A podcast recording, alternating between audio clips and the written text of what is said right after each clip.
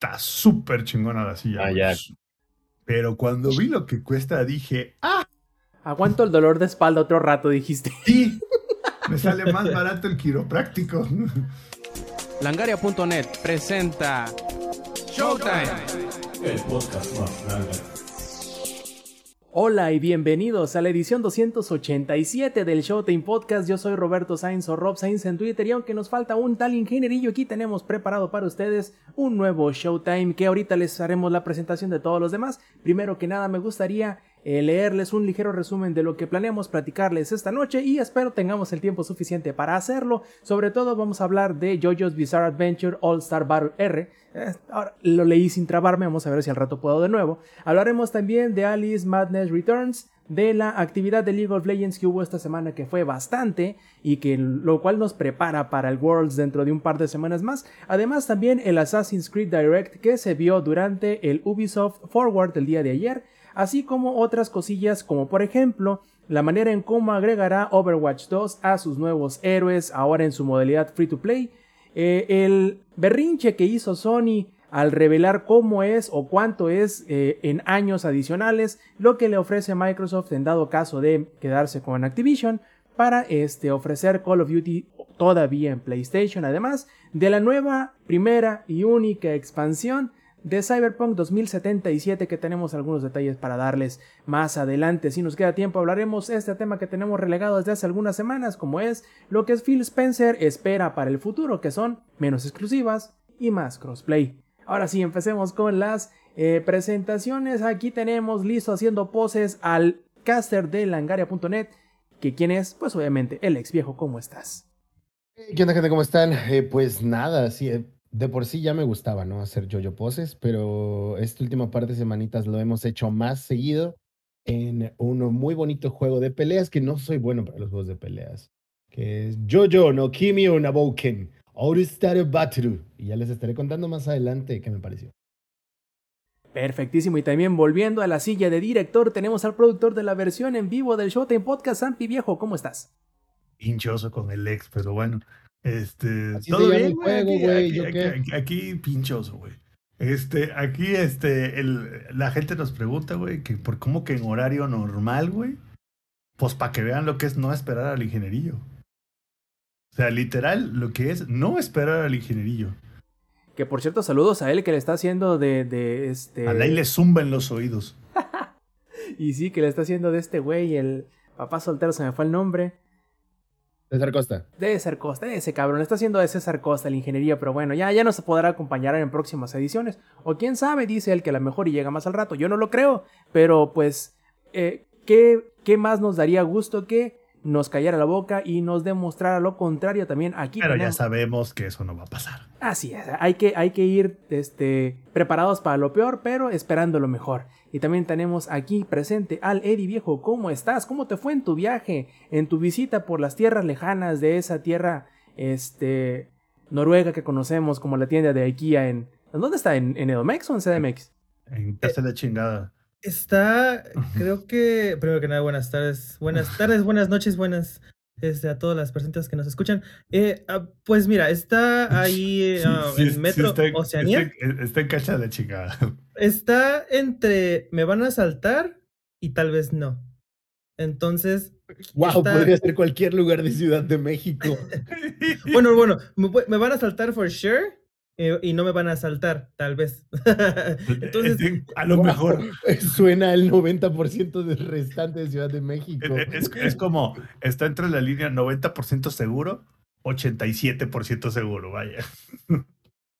Está, estuvo muy chido la IKEA, pero y también eh, ya estoy armando mis monas chinas, este, Que para no estaban en IKEA. que no venden en IKEA. De hecho, nada más les faltaba eso, vender monas chinas. Este, ahí les contaré Pero son después. noruegos, serían monas noruegas. Ya, ya vi donde, eh, está, perdón, para los que no son de aquí, está al ladito del aeropuerto, está. Que el aeropuerto ya marca donde termina la Ciudad de México y empieza la tierra sin ley llamada Estado de México. Eh, pero espérate, ¿el Ah. aeropuerto, el viejo o el nuevo? El único aeropuerto de la Ciudad de México, el otro aeropuerto es de Hidalgo. Tienes razón. Hidalgo, güey. No mames. Bueno, estoy bien. Robcito, ¿y tú cómo estás? Después de haber pasado un muy mal sábado, la verdad es que ahorita ya estoy como 300%, 300 mejor que, que ayer cuando me acosté a dormir, casi casi sin ganas incluso ni de cenar. Pero caímos en la, en la sospecha, tanto mi mamá y yo, porque yo no supe que mi mamá también andaba mala, que probablemente nos intoxicamos con agua potable. Porque después de cortarme el cabello yo me metí a bañar y cuando me estaba bañando, eh, durante cierto lapso de, la regadera, del, del, regaderazo, el, agua potable me olió como agua de caño. Entonces probablemente alguna de esa agua... Entonces no era potable. Pues se supone, pues se supone que es así nos la cobran. Como agua potable, digo, si no, no nos la cobran, ¿no? El chiste ¿Así se las vendieron. Yo diría. La etiqueta sí decía, carnal, o se te la paso el costo. En mi opinión profesional. No, los apoyo completamente. no lo fue. Los, apoyo completamente. Yo creo que a lo mejor durante algún lapso del, del, regaderazo, algo de esa agua me entró a la boca y me la tragué, el agua. Este. y dio la, curiosidad que. Nos conoce. Dio, la casualidad que en ese momento mi mamá estaba lavando la, la, la ropa, entonces probablemente en la manipulación de la ropa, que le quedó algo de agua en las manos, este, ella ingirió esa misma agua. Si, estaba bien tóxica, güey. Imagínate, cabrón, imagínate cómo ha estado porque eh, muchos podrían decir, ah, es que a lo mejor comieron algo. Mi mamá y yo no coincidimos en comida desde el martes o miércoles. Jueves y viernes no comimos lo mismo de ninguna comida. Y de lo, y de, ah, lo, de lo que comió mi mamá y mi papá, no se, no se enfermaron los, los dos al mismo tiempo. Entonces, creímos que a lo mejor haya sido el agua porque mi papá no estaba en casa en ese momento. Entonces. decir, así es como empieza este cualquier, cualquier videojuego de Far Cry, así es como empieza Rob. Yo pensé que ibas a decir cualquier película de apocalipsis zombie. No, no, no, o sea, cualquiera, de, cualquiera de Far Cry así empieza, güey. Sí, completamente de acuerdo. Pero bueno, lo importante, lo importante es que la intoxicación nos duró medio día, o sea, como desde poquito después de la hora de la comida hasta el día siguiente, o sea, hoy domingo en la mañana. Pero ya, ya andamos completamente bien, ya no andamos que parece que nos está cargando el payaso.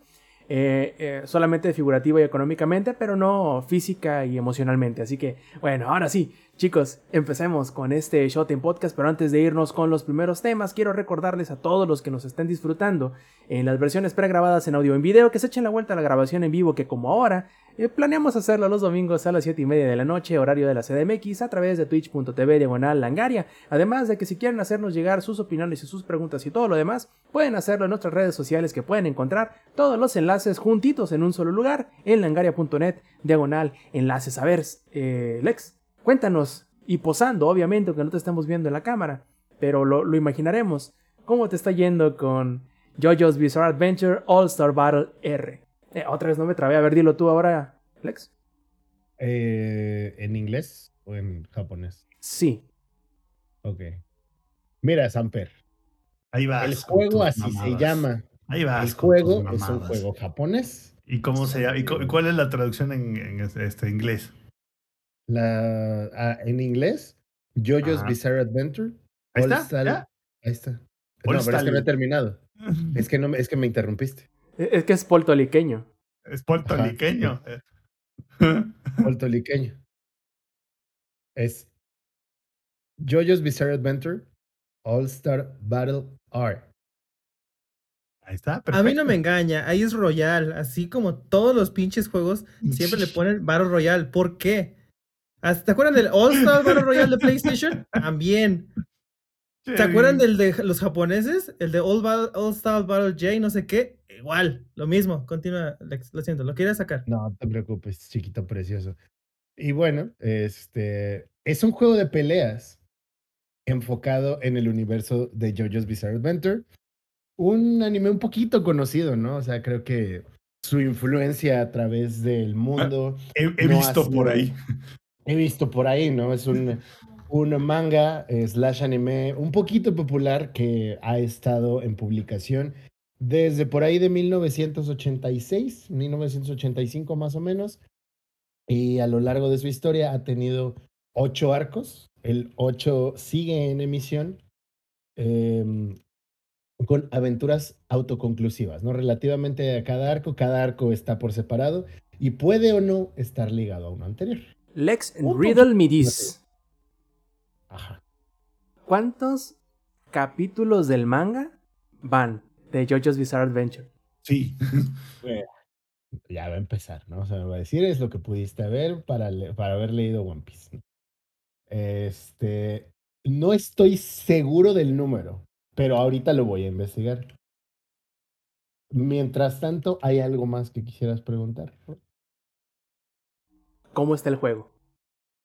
Esto es muy bueno. Es, es muy bueno. Em, esto, esto es que estoy buscando, ¿no? ¿Cuántos son?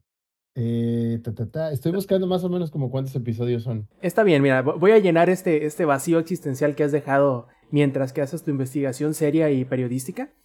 Y cabe notar que este JoJo's Bizarre Adventure All Star Battle R es una reedición o un review, y de ahí la R, de la versión que salió para PlayStation 3, si no me falla la memoria, del juego con el mismo Sí. nombre. Entonces vendría siendo como un remake, como un remaster o como una reedición del juego, que no nada más es simplemente sacarlo así a lo bruto la nueva versión, sino que además le pusieron nuevas cosas, ¿no? Es como un remaster. Es, sí es como un remaster. A ver, nada más de Phantom Blood, o sea, porque ya, ya encontré ¿no? la info. Phantom Blood tiene cinco volúmenes y cada volumen tiene ocho, este, aproximadamente ocho, nueve, depende del volumen, capítulos de manga. Solamente de Phantom Blood fueron 47, que es el primer arco y es definitivamente el arco más corto. Y con eso podríamos seguirnos. De hecho, Phantom Blood sale en el 87, ¿no? Fue mi error. Eh, eh, Phantom Blood sale en el 87. Y hay ocho partes de yoyos en donde cada vez se van haciendo un poquito más largas las partes. Eh, de Battle Tendency, a ver, vamos a ver cuántos son. Es, es, es arco 2. Eh, serían. Abarca del 48, del número 48 al 114. Oye, Alex, está más fácil. Fíjate cuántos tomos son y los comparamos con cuántos tomos de One Piece van. Sí, porque Jojo Leon ya empezó como a contar desde el 1, ¿no? Entonces. Bueno, pero al ¿Cuántos final, van? al Sí, final del día la, la- la pregunta es, ¿tiene más capítulos que La Rosa de Guadalupe o menos? Pero que sí tiene más, güey. Ahí se dan, yo, Creo que yo sí creo, tiene ¿eh? más. Ya- Sí, yo creo que sí, sí. Vamos a buscarlo, güey. Esa es una gran pregunta, güey. Por cierto, nos comentan en el chat que pueden ver las poses de, de yoyos en Netflix dobladas a su idioma preferido. Así es, excepto parte 5, que es Vento Aureo. Porque parece ser que a Netflix se le olvidó que los, que los narcos gays existen. Y es la única parte que no está disponible en Netflix. Es que no, que no es una de podían, mejores, no digamos. podían competir entre sí. O sea, imagínate, narcos italianos y narcos mexicanos y luego narcos gringos. Está cabrón, ¿no? O sea, ya estaban como que sobrepoblando su propio mercado. Sí, estoy de acuerdo. Sí, sí, estoy de acuerdo. Pero los narcos italianos gays están, están más chidos, la verdad. Ahora, di decirte, per- perdón, como- antes de que Ajá. continúes, One Piece se las turbopellizca, le hace los favores a La Rosa de Guadalupe. La Ah, Rosa no de. Guadalupe tiene un total de 1725 equi- Ah, no, episodios entonces, no, ni siquiera One Piece. güey. contra los 1026 de One Piece. Así que Chabelo Bueno. y One Piece siguen dominando el mundo. Solo- Digo, y Chabelo y La Rosa de Guadalupe. Solo estás considerando, bueno, está bien, es, es legal, es legal porque La Rosa de Guadalupe es un material audiovisual Claro, por y supuesto. los 1026 capítulos que mencionas de One Piece es el material audiovisual porque el manga, ¿en qué capítulo van, Rob? 1059 y en el anime nomás así como que actualizando. Esta semana salió el 1032. Ahí está. Ah, o, o- o sea, tendrían que sumarlo los dos para ganarle a nuestra queridísima Rosa de Guadalupe, que lleva Poderosísima. 15, no, 15 ustedes no lo están viendo, pero Samper se persinó cuando dijo La Rosa de 15 Guadalupe. temporadas, no sé de qué manera llevan 15 temporadas con un promedio de 130 capítulos por temporada, güey. A la verga es un chingo. Y, y las temporadas duran un año. Va- Vamos a dejarlo en que JoJo's Bizarre Adventure en total ha de tener como unos entre 800 y 900 capítulos. Ahí lo voy a dejar, eh, solo en el manga, hablando del manga. Pero bueno, eh, entonces ya lo mencionaba Rob, esto es más o menos un remaster de un juego de peleas de JoJo's que había existido para PlayStation 3. Y uno de los atractivos principales, como lo mencionaba la semana anterior con el tema de SD Gundam Battle Alliance, es el doblaje. Porque así somos los consumidores de juegos de anime. Nos gusta escuchar el doblaje original o las voces originales y este juego lo lleva a cabo. Los las voces de los personajes son las mismas que las del de el anime, a excepción de los únicos arcos que no están animados, que son parte 7 y parte 8. Y en ese momento no estaba animado eh, Stone Ocean, ajá. Una acotación. Yo creo que mientras que es verdad lo que tú dices, yo le metería un modificador adicional, que es con las voces con las cuales los conocimos. Es cierto. Las voces con las cuales los conocimos. Estoy de acuerdo. Porque sí, tienes razón, hubo una primera salida de JoJo's en versión animada que abarcaba parte 3, que era Stardust Crusaders, por ahí de finales de los noventas. Creo que fue como por el 98, si no estoy mal. Y pues sí pegó, pero no fue como el boom que tuvo JoJo's ya después, con la, con la salida del anime tal cual desde Phantom Blood. Eh, no había sido un fenómeno mundial como lo es ahora. Y no estoy exagerando con el tema de fenómeno mundial, al grado de que Gucci ha tenido colaboraciones con JoJo's y ha habido exposiciones en Japón de toda la ropa de Gucci con, con JoJo's. Y hay muchísimo material en el tema de las modas y esto es importante porque Araki, el mangaka de JoJo's, está muy, muy, muy inspirado en la moda. Todas las poses así exageradas que ven son de pasarelas o portadas de revista. Y es por eso que, que es así de extravagante. Es bastante curioso, ¿no? El tema de, del fenómeno que es JoJo's en general, pero para eso necesitamos otro podcast, creo yo. Porque si no voy a hacer una ingeniería este, y me voy a comer todo el podcast. Hágala, hágala. es que no lo sé, Rick, pero bueno, o sea, si, si es tan importante que Clint Eastwood conoció a Araki porque Jotaro, el protagonista de parte 3, está inspirado, su personalidad y todo él está inspirado en los personajes de Clint Eastwood. Entonces hay una foto muy popular que circula por internet en donde Clint Eastwood está haciendo una yo-yo pose. Está haciendo la pose de Jotaro específicamente. La voy a buscar y se las voy a compartir acá para que la puedan ver. Y esto es nuevamente una invitación a, las personas que están en las versiones grabadas para que vengan a verlo en vivo o se den la oportunidad de ver la versión este, de video para, para compartir, ¿no? Para compartir todo este tipo de ñoñerías a las que Samper probablemente no estamos viendo su cara, pero está haciendo cara de no puedo creer que esta persona sea amigo mío. No, voltea más los ojos porque no le es físicamente posible. Exacto, güey. Ya estoy, ya estoy viendo la parte de atrás de mi cabeza, güey. Solo digo que Clint Eastwood hace yo-yo poses, lo dejo sobre sobre la mesa. Ahí está, ahí está, ahí lo pueden. Entonces, así de importante es las extrañas aventuras de José José. José José es un yoyo, claro que lo es. Está en el inicio de su nombre. Por si tenían duda al respecto. Entonces, eh, con este pequeño fenómeno que existe por ahí, uno de los juegos más populares de la franquicia, como lo era este, no había tenido la oportunidad de brillar porque solo estaba disponible para PlayStation y como era japonés en su momento, no salió de allá durante un tiempo. No sé, ahí Rob, corrígeme si me equivoco, pero hasta donde yo tenía entendido, no había salido de Japón en un tiempo.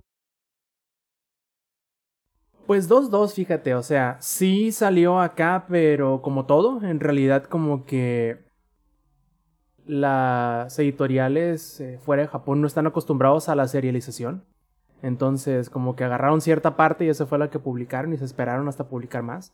Eh, pero en lo general, hasta que no hubieron este, editoriales tal cual especializadas en manga. Creo que era muy raro el ver cosas acá en, fuera de Japón que no fuesen la traducción, por ejemplo, de la Jump directamente.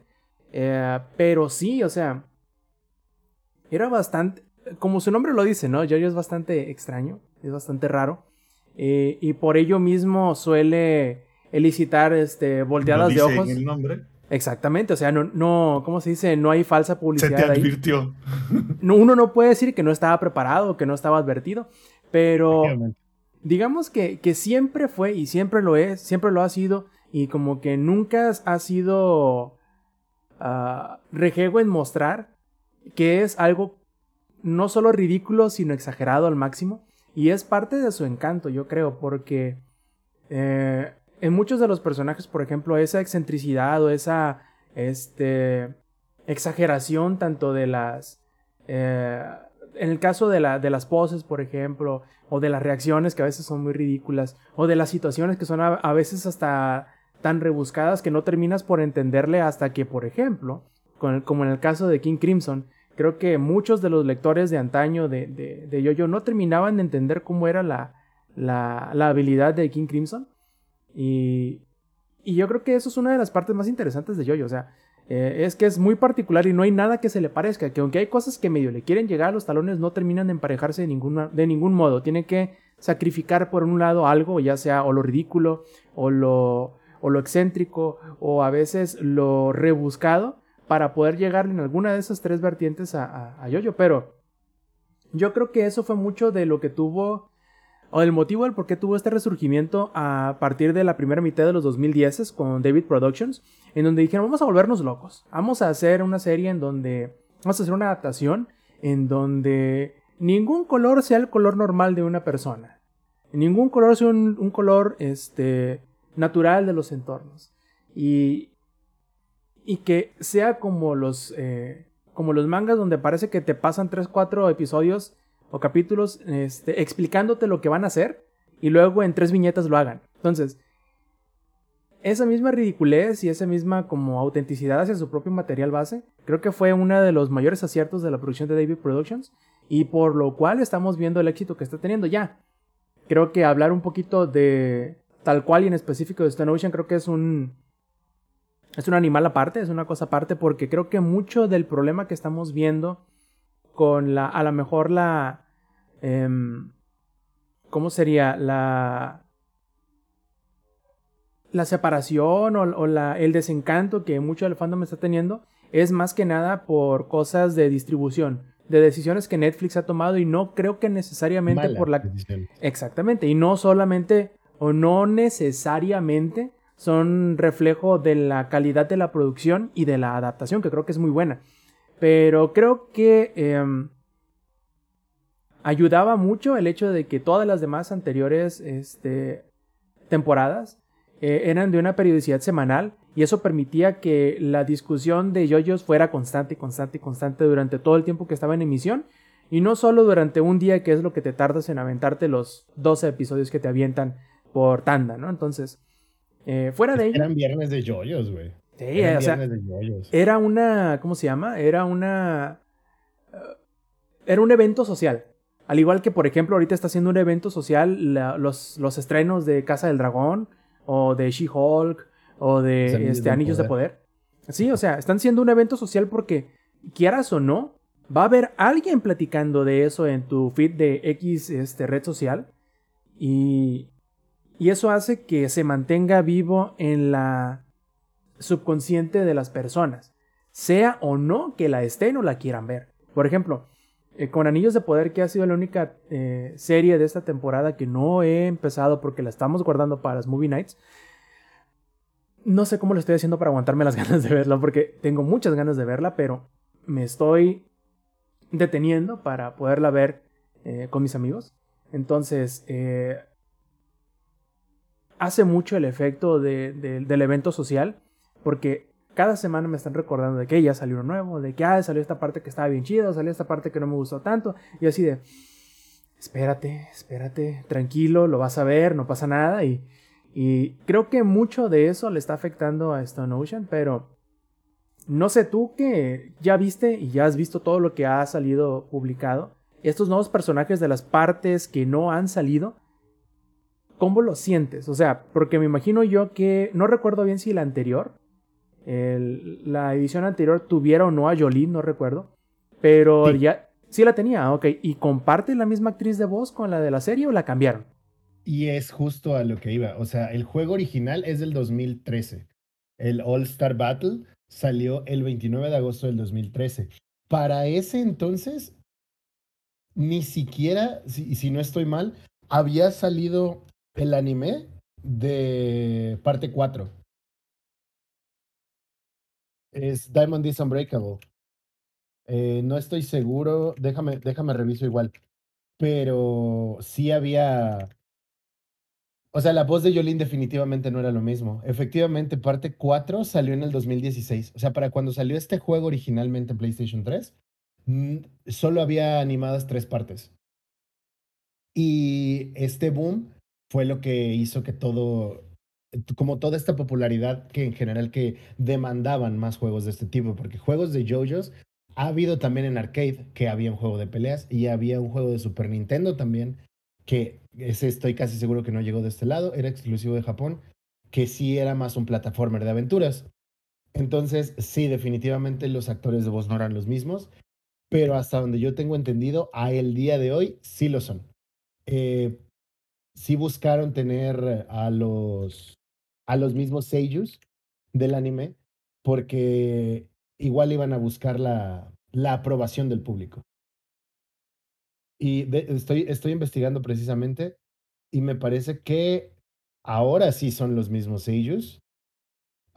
pam. Solo déjame te confirmo a Jolene, que es la que sí, para, para esta versión del juego, ya los seiyus, incluyendo a Jolene, son los mismos del anime. Y eso es también lo importante que mencionábamos, ¿no? Que nos gusta con la versión que nosotros conocíamos. Podría ser un poquito disruptor para el mercado que ya había consumido el juego, pero después de que ya viste, porque seamos honestos, igual que con Gundam, esto es un juego para fans de la franquicia, no es un juego para fans del género. ¿Puedes disfrutarlo? Sí. ¿Tiene mecánicas interesantes como un fighter? Sí.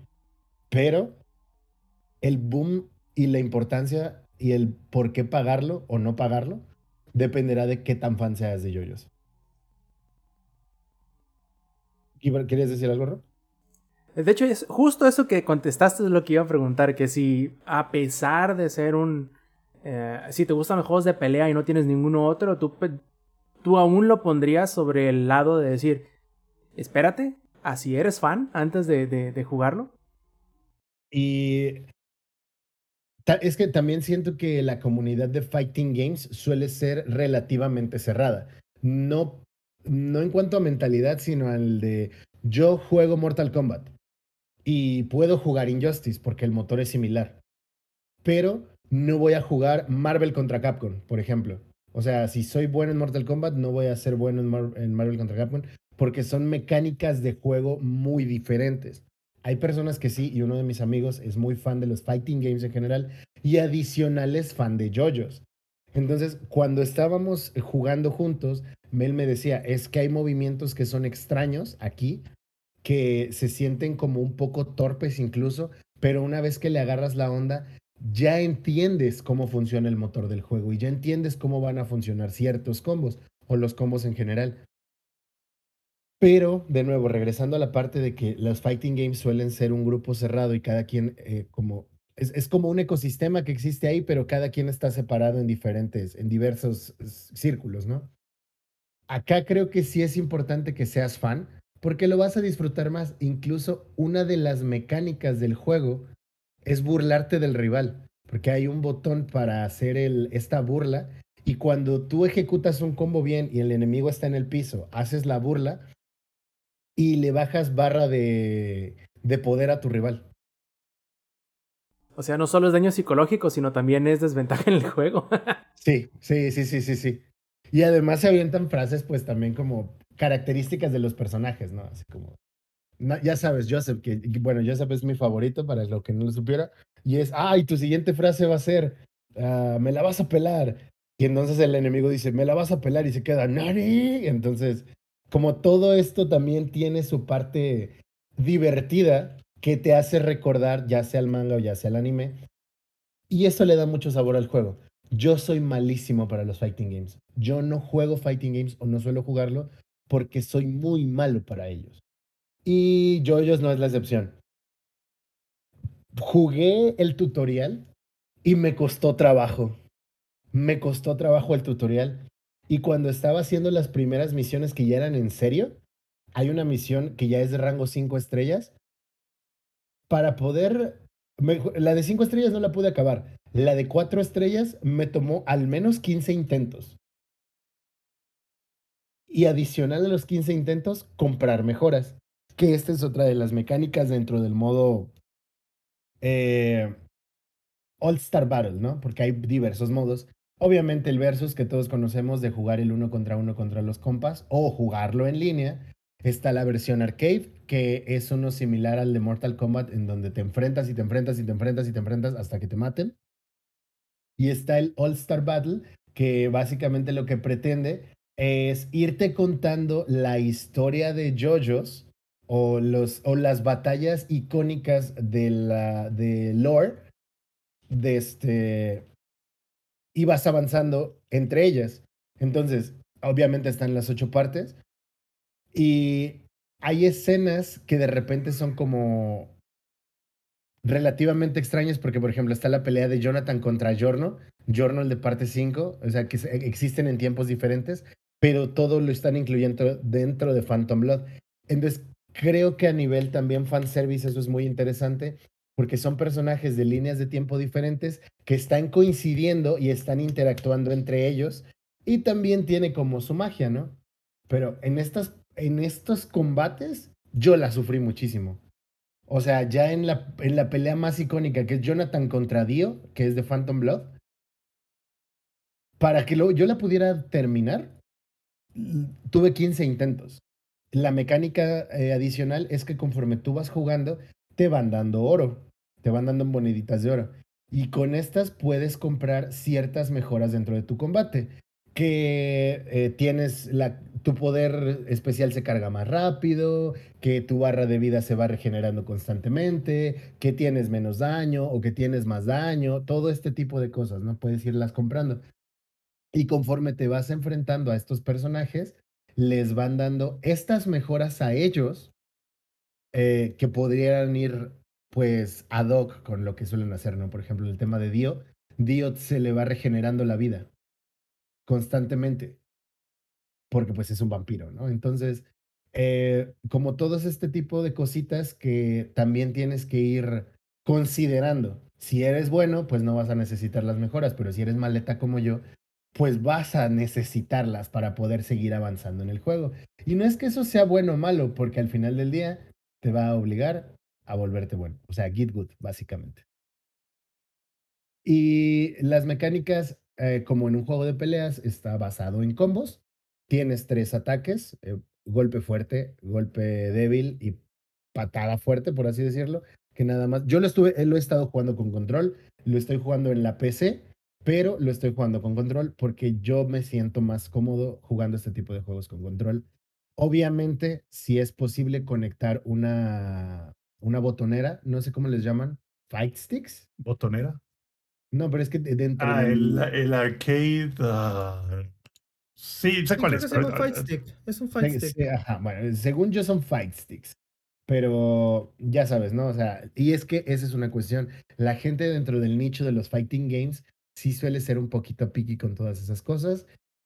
Y eh, no es por nada, pero por eso en Evo ves muchos jugadores que llevan sus propias cosas desde su control, porque es como de, güey, yo no voy a jugar con el control que me están dando aquí.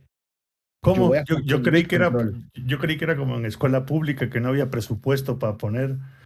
No, no, no. Oye, es es oye, güey. Yo creí que era hablando como de- en el poli. Hablando de cosas No en los baños. Exacto, güey. Hablando de cosas piquis, fighting games, am, torneos y así, ¿has jugado en modo en línea? ¿Has tenido peleas en modo No. en línea? No quiero dejar de jugar el juego. Ah. Eh, eh, ok, continúa. No Digo, he bueno, yo- de jugar el juego. yo lo que he escuchado, yo lo, ahí, ahí ahora sí para meter un poquito, porque este, pues como yo, igual, a, a mí me mama, me mama el juegos de pelea y creo que también acá nuestro queridísimo Me Roberto. mama el puto exceso. No mames, puto acceso. No mames, en la Evo, o sea, o sea, con casi casi nuestro dedo de, este, de esponja y nuestra, nuestro sombrero con dos cervezas, este, así estamos viendo la Evo. Eh, eh, vi a este Justin Wong, eh, contexto Justin Wong, ah, campeón de Marvel contra Capcom. Ojalá nunca Eh, digan dos primero su apellido y luego su nombre. Wong Justin. Este, él mencionaba un poco del juego en línea y sí comentó que pues sí, hay algunas cositas que sí están medio, eh, pero cuando son partidas privadas, o sea, no es un, no- cuando no es un matchmaking y este, cuando es partida privada y dentro de tu región, que el juego pues corre chido, o sea, corre chido, pero obviamente en los juegos de pelea es sí o sí dentro de la misma consola, este, o interconexión, porque siempre va a haber pequeños detallitos que pueden afectar la, la- la partida. No vayamos lejos. Smash, uno de sus cánceres más grandes es el lag en las partidas en línea. Siempre. Entonces, es, que yo creo que es uno de los problemas más grandes dentro de los fighting games, que es el término de lag. Lo ha existido en todos lados. E incluso algo que implementan los juegos de peleas para su juego en línea es como un sistema anti-lag. Me lo explicaba mi amigo. No recuerdo el nombre en este momento, pero creo que es lo que quiere decir Rob, ¿no? Sí, justamente, es el rollback. Eh, se rollback. supone eh, de cierto tiempo para acá, rollback no es nuevo, ¿no? El rollback es- existe desde el... ah, ay, güey, ¿cuándo fue? Como desde ya desde principios de los 2010 es cuando se empezó a conocer, pero la implementación ha sido lenta. El, roll- el rollback lo que hace es cuando ve, cuando el juego se da cuenta que hay un desfase muy grande entre las conexiones de los dos participantes, lo que hace es devolver, por eso se llama rollback, lo que hace es devolver unos cuantos segundos o décimas de segundos este, hasta que se medio eh, emparejan y ya los permite seguir jugando. Entonces eso ayuda a minimizar la diferencia de ping entre los dos contrincantes, pero no es magia. Y también depende qué tan bueno sea el netcode de, rollback. Eh, parece ser que aunque eh, este All Star Battle R es, tiene su rollback, no es lo suficientemente bueno como las implementaciones de otros juegos de pelea. Aún así, como bien dice eh, Eddie, lo ideal si quieren jugar en línea es que cierren el margen de búsqueda del matchmaking a la región donde pertenecen para que no los ponga a jugar contra un japonés que van a tener un chingo de ping entre ustedes y ninguno de los Y- dos y va a a- disfrutar. a- y- y No, independientemente del va a ping, hacer mierda, te- No, Te cuando de repente ves que su usuario, ping. cuando ves que su usuario está en japonés, dices, ah, ya ya. valió madres. Y- es bastante X de esta situación, porque es cuando ves el nombre en japonés de un rival, y así, ¿no? El meme del perrito sorprendido, pero es en Halo, y entonces es como de, "Nah, no me importa, güey. Pero espérate, eso es cuando está en japonés. Cuando ves el user en coreano, ahí es cuando ya te desconectas, güey. Depende, depende de qué juego sea, En, porque en, en los LOL. shooters no. Ah, en LOL sí te vas.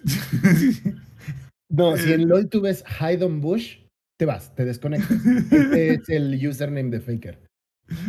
Y sí, ha habido pro players que han estado jugando en otras regiones y sí, equipos coreanos han estado en las solo queues de acá, pero están en su propio... En su cuenta personal. Se llaman... No, no, no, o sea, es que se los dan como para probar, Ah, porque como play-ins va a ser aquí, les han dado acceso a cuentas de la TAM, o sea... Siempre a los pro players que van a jugar en otro lugar les dan cuentas en esas, en, en esas regiones para escalar en, en solo queue. Entonces sí se ha sabido que ya han estado jugando acá los pro players, pero están en la champion queue. O sea, su- más, más de uno ya ha roto su escritorio, güey. Sí, sí, sí, sí. sí, sí, sí. Pero, o sea, y los juegos de pelea también tienen mucho dominio por parte de los japoneses. Seamos honestos, creo que es uno de los mercados más fructíferos en aquel lugar. Rob me podrá decir si sí o no. Eh, al grado de que Street Fighter es una un fenómeno y Co- sigue siendo un fenómeno. cosa, yo creo que tiene que ver con el hecho de que en la vida real, en persona, sí los ves y dices, ah, sí le canta el tiro, güey. Entonces, yo creo que por eso el, el tema de las peleas virtual son tan fans, güey, ya que no lo van a hacer de verdad. Y por No. eso funciona Yakuza, ¿no? Sí, también, ¿no? Y, y yo creo que en Justo. cuanto a los juegos de pelea muy en específico es porque prácticamente el género nació ahí en Japón y hay muchos juegos que salen eh, arcade allá que aquí no, entonces tienen mucha proliferación todavía los arcades en, en Japón. Y eso ayuda mucho a que eh, los exponentes por lo general, los, los más importantes sean o japoneses por lo general o dependiendo del juego, por ejemplo, King of Fighters, hay muchos... Este eh, Hay muchos coreanos, hay muchos este, chinos, bueno, taiwaneses en realidad, o- y de Singapur. Ajá, y, y mexicanos en, Mucho este- en- mexa. en, King. sí, en King Mucho of Fighters. mexa Yo- en el o- Tequila ahorita- Fighting. ahorita- Ahorita que dijiste eso de los arcades, el equivalente al y te mandé por las tortillas y se te olvidó qué será, te mandé por un yokisoba, ya son las 3 de la, de la tarde y este cabrón todavía no llega, ¿será ese el equivalente? ¿Les pasará igual que aquí? ¿Les gritarán? Sí. Seguramente. Es que- y es, es también una, una de las cosas como muy graciosas porque las culturas asiáticas y latinoamericanas comparten muchísimas cosas malas, como el tema de eh, los padres sobreexigentes y que les vale una madre lo que tú quieras hacer es como una chingas, vas a ser doctor, güey, me vale madres, ¿no? Entonces, el tema de las chanclas también es común, hay como muchas cositas que se comparten. Entonces, no dudo. Y, y luego son de madera, no mames. O sea, Sí, güey. manches. Bueno, aquí están las Duramil, güey. Las Duramil. Sí, pero de jefa pero no- azotaba con Duramil, güey. O sea, Sí, ¿qué, qué- de qué va? madera, güey. Oye, Zampi, ¿qué, qué va de, de- de una de suela de llanta a una de, de este, De- suela de, madera, cabrón? O sea, Sí, no, una hecha de bambú, güey, así, no más. por eso somos más mal creados acá, yo creo. Sí, justo. Sí, sí, sí. Puede ser, ¿eh? También. Hay, hay muchas cosas en donde yo no dudo, honestamente, que sí haya un equivalente de por las tortillas. Alguien, alguien conocedor nos podrá dar la, la comparación. Pero sí, el género de los fighting es muy popular de aquel lado. Y creo que por eso también es que funciona All Star Battle. Y es por eso que tal vez en Occidente no había tenido el boom. Yo había, cuando recién me clavé con JoJo's, quería saber qué juegos había y encontré el All Star Battle y fue como de órale, se ve bueno, se ve entretenido, pero igual de nuevo, yo no soy fan, yo no iba a comprar un PlayStation 3 solamente por un juego de entrada porque no tenía el capital, entonces era como de no, ni modo. Y me quedé con las ganas y esta vez que ya tuve la oportunidad de probarlo, sí lo estoy disfrutando, honestamente es un juego divertido, pero ahí está lo que mencionábamos con el tema del juego en línea y el lag. Sí traté de jugar en línea.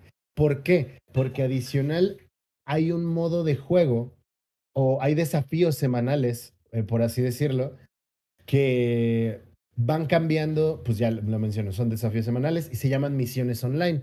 Y cada semana abarca un arco diferente. La semana que salió el juego estaba disponible el arco de eh, Phantom Blood y esta semana está disponible lo que es Battle Tendency. Entonces te van pidiendo hacer estas misiones online y las recompensas, tal cual como lo es Halo, por ejemplo, te dan algún cosmético. Entonces van aumentando de dificultad las misiones y te van pidiendo realizar ciertas cosas. Por ejemplo, el de esta semana, el primero es usar personajes de la parte 2 en un combate de partida clasificatoria. Eh, y así constantemente. Te van pidiendo hacer cositas que vas a ir teniendo que lograr. Entonces yo dije, pues güey, sí quiero hacer las misiones de, de Phantom Blood, aunque me rompan mi madre.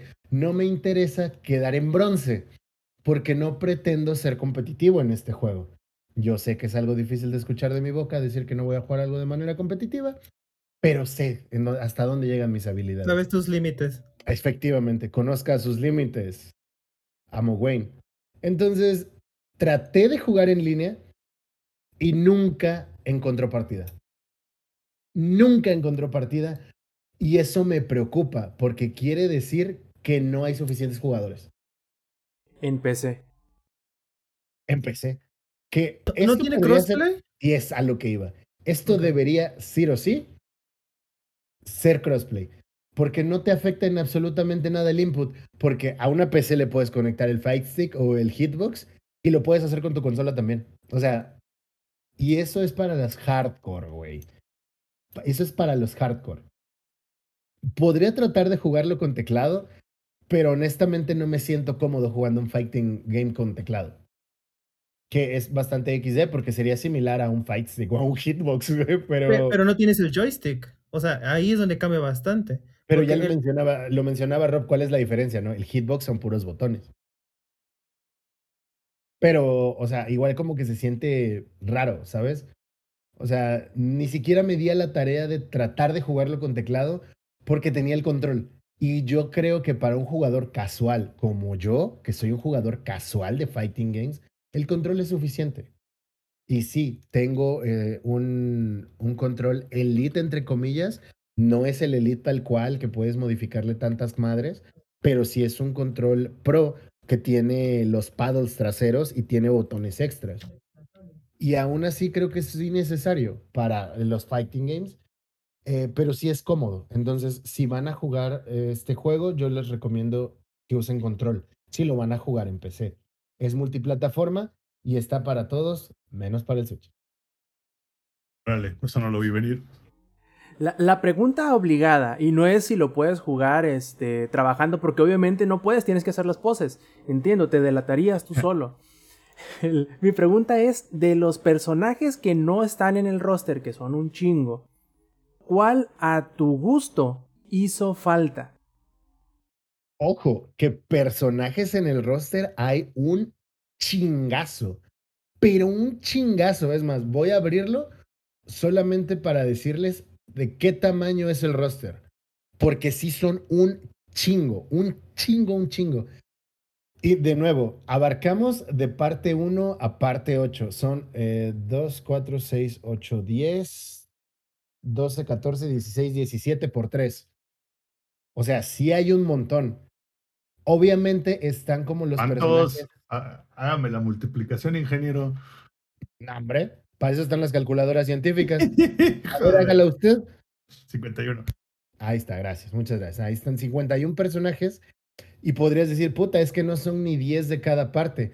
Ajá, pero por ejemplo, de parte 8, y eso es algo muy inteligente, de parte 8, que es entre comillas lo menos popular, porque no hay una animación todavía y solamente los fans hardcore la están leyendo o la han leído, al grado de que yo ni siquiera la he empezado. Terminé de leer parte 7 y ya no he seguido. No porque no haya querido, sino porque he leído slash visto otras cosas. Solo está el protagonista de parte 8. Y de parte 7 solamente hay unos cuantos. Hay solamente cinco personajes de parte 7, que son los dos personajes principales, que son Johnny y Jiro, y los villanos. Entonces, sí han sabido hacerlo bien y distribuir la cantidad de personajes que hay de cada parte para que la gente juegue con sus favoritos.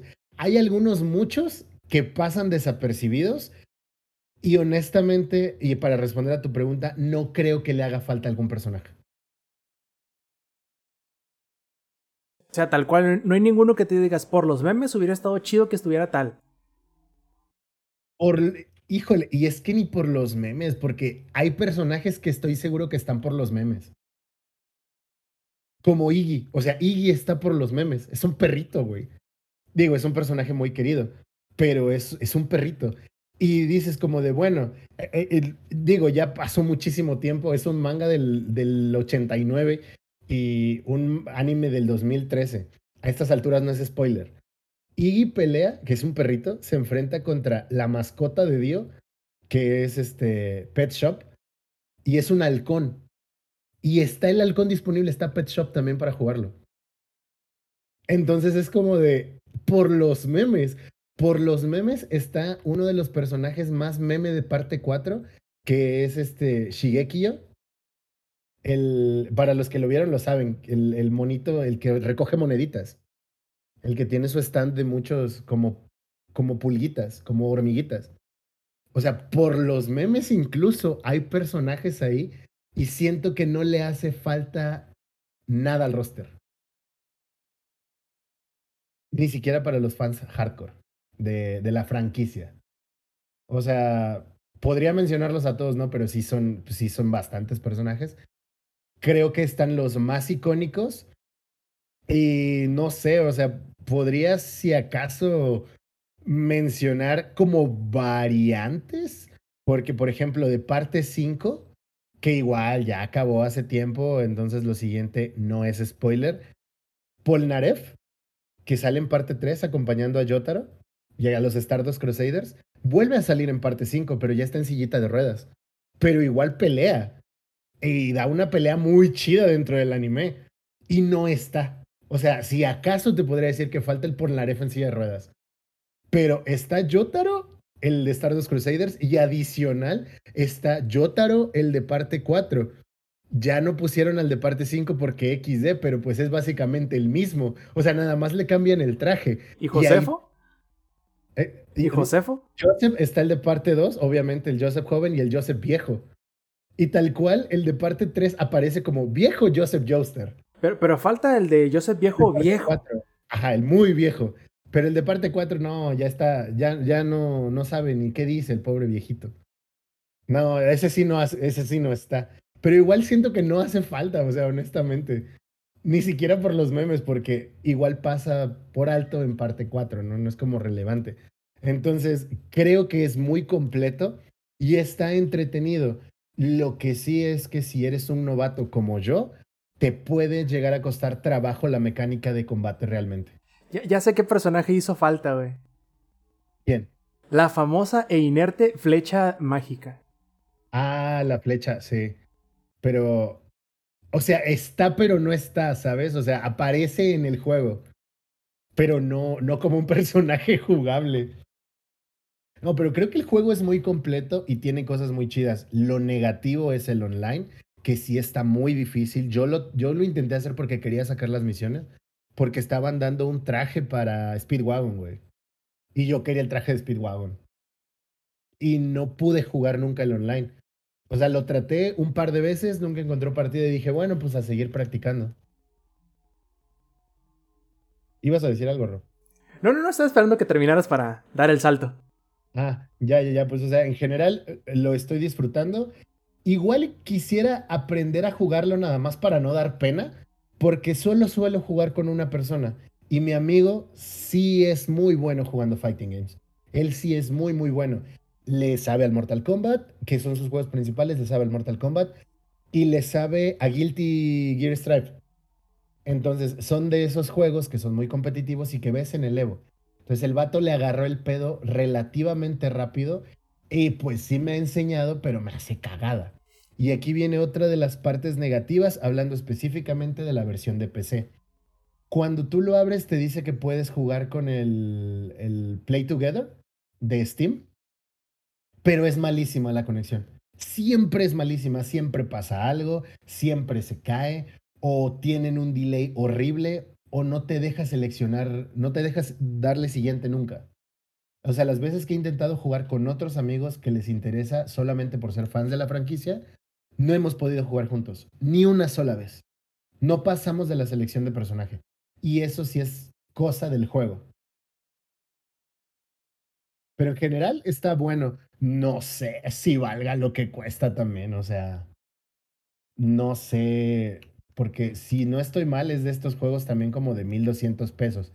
Pero si vas a hacer la comparativa entre comprar Jump Force, que vale 1200 pesos, y comprar el de JoJo's, preferiría comprar el de JoJo's que el de Jump, el de Jump Force.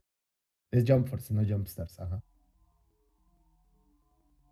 Sí, pues, eh, de hecho creo que están los dos, pero se entiende tu punto y eh, qué lástima. A lo mejor en, en versión de consola la historia es sería un poquito distinta. Probablemente el matchmaking eh, si tuviese lo suficientes como para emparejarte y pues el, el coso para jugar en una sola pantalla, pues bueno, ya es otro show.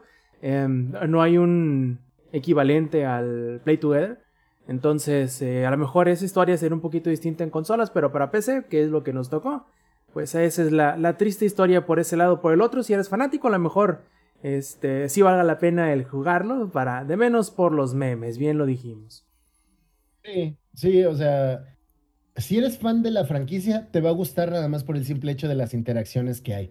Tal vez no vaya a ser un juego que juegues con constancia. Yo siento que me va a pasar lo mismo que me pasó con el de Alma de Soldado de Saint Seiya. Me gusta muchísimo Saint Seiya.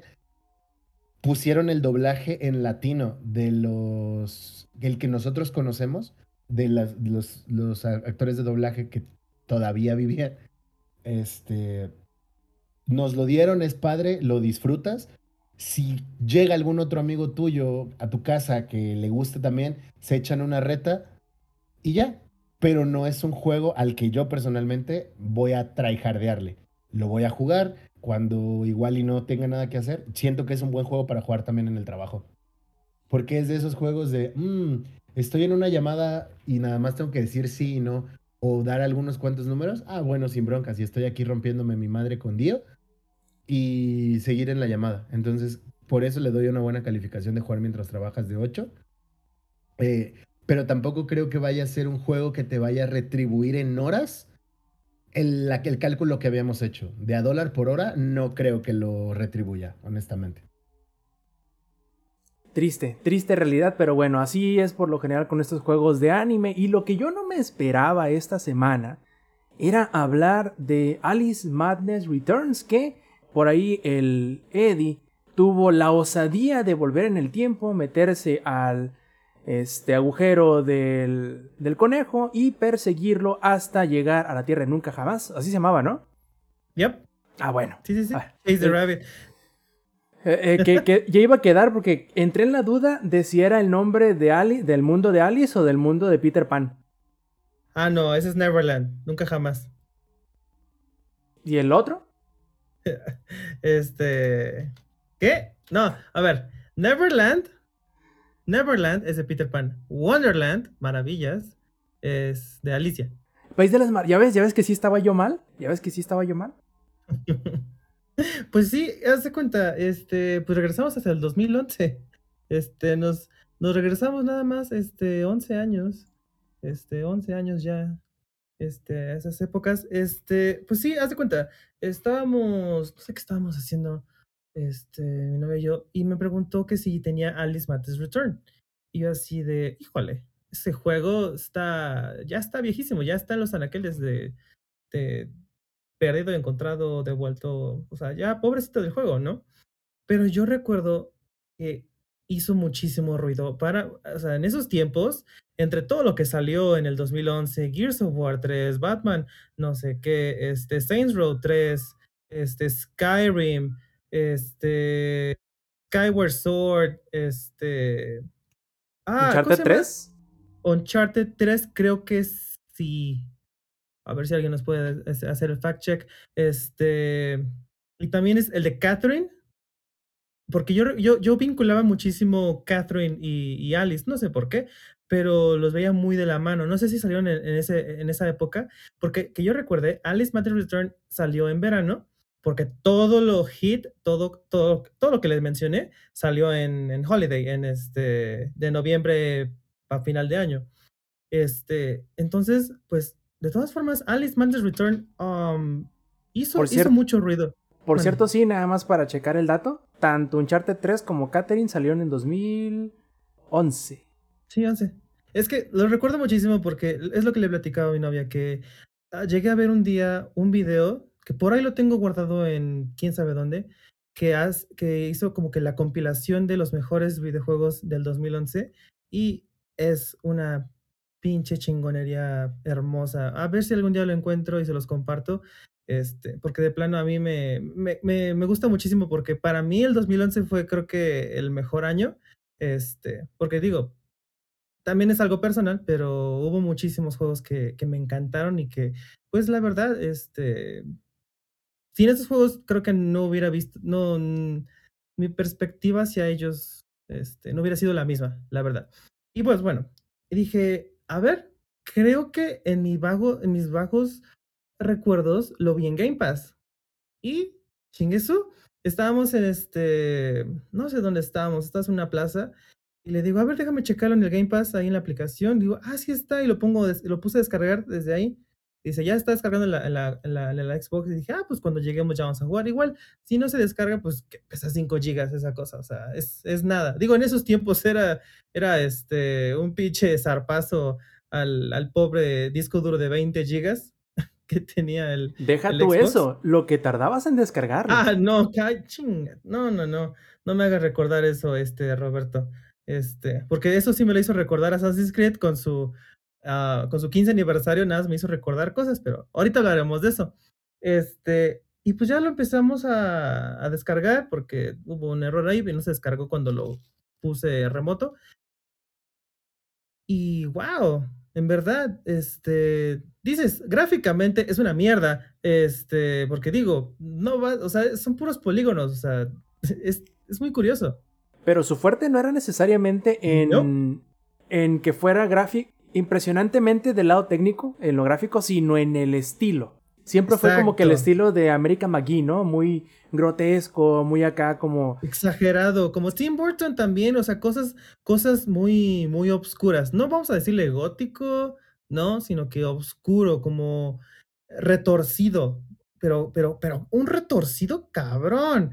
Este, y eso fue detalle, este, en cuanto a, como les dije, lo visual, pues dices, ah, pero hay, hay algunas cosas que a mí me encanta, que son las cinemáticas del juego, porque no son tal cual cinemáticas, sino son animaciones, sino son, son como, imagínense esos libros que cuando los abres son en 3D, que se abre, el, que se construye un castillo, no sé qué. Si llegaron a jugar Arkham Knight, este, la expansión eh, donde persigues al Mad Hatter, eh, literal es eso.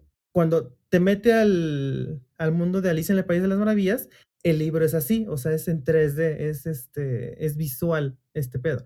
Entonces, las cinemáticas del juego así son. O sea, cuando son transiciones, ah, ya sea a un mundo a otro, o cuando, let's say, um, vences a un jefe, te, pa- te pasan esa pequeña cinemática. Y a mí se me hace muy, muy, muy bonita, porque eso am, no, no envejeció mal, la verdad. O sea, dirás, creo que gráficamente, bueno, la resolución, si esa cosa se pasara a resolución, a resolución 1080, se vería poca madre. No, esas son las cosas que se mantienen bien y está muy bonito, me gustó muchísimo.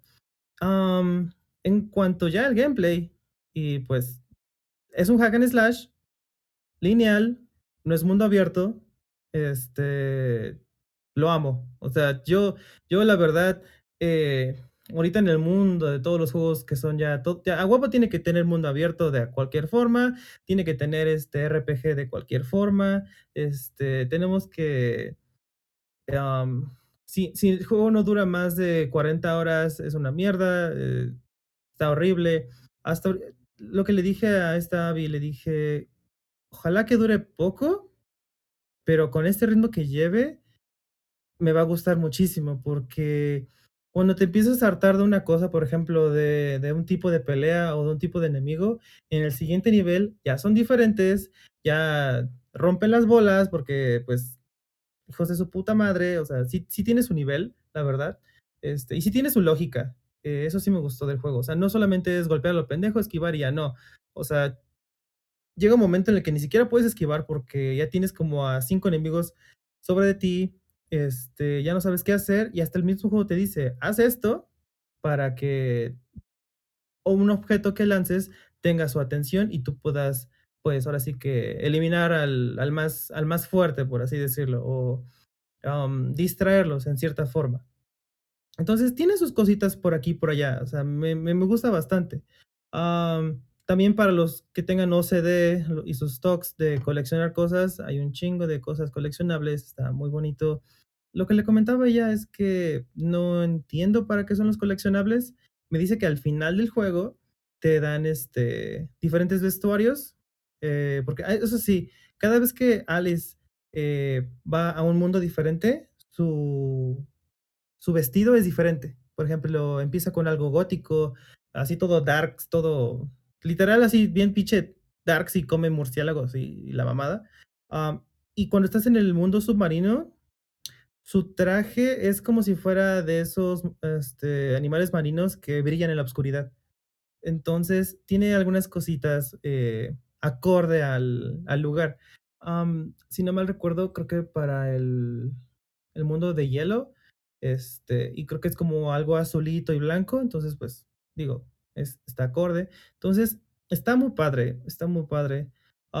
Tiene misterio, porque pues obviamente llegas el país de las maravillas y de por sí todos están locos. Pero en este caso están ya como psicópatas, o sea, ya si de por sí el mundo de Alicia en el País de las Maravillas era lo que era, pues en este punto ya subió en el siguiente nivel. ¿Se acuerdan de los dodos? Ah, bueno, pues olvídense de los dodos. O sea, los tienen como pollos fritos, o sea, literal empalados y colgados. Neta. El juego obviamente es M, eh, M for mature. Entonces, este, eso es poco, porque hay, hay más, hay bastantes más cosas que sí son, sí, um, sí se fueron a la, a la locura. Como dice Madness Return, o sea, de regreso a la locura. Está muy chido, la verdad deberían de jugarlo. Um, dice el How Long to Beat, que son como 14, 16 horas. Este, está bastante bien. Les recomendaría un nivel de dificultad más alto. Yo, como también a veces no me gusta estresarme, pues lo pongo en dificultad normal. Pero ahorita sí me estoy repitiendo un poquito, porque sí está muy fácil. Después que le agarras la onda, digo, ya después de jugar God of War en nivel titán y cosas así, o sea, sí, me estoy mamando. ¿Qué pasó, Rob? Pensé que ibas a decir, pero como quería impresionar a mi novia, lo puse en lo más difícil, pero no, me saliste al contrario. de hecho, me dice, dice, yo lo juego Nightmare. Y yo así de, mira, Abigail, ¿quién lo está jugando? Yo lo estoy jugando. O sea, yo no te critico cuando tengo que pasar tus niveles de The Last of Us. Ah, porque e-, ella, eh, yo juego Alice Madness Return, este, un juego de hace 11 años, y ella juega este, The Last of Us parte 2 ella este, juega más que nada las partes de sigilo y cuando llegan las partes de, los Scar, este, dice ten. O sea, literal, vamos, va a llegar a esa parte y dice ten. Y ahí me ves este, matando a todos. Este, entonces, no me puede criticar porque yo no la critico en las, en las otras partes de The Last of Us.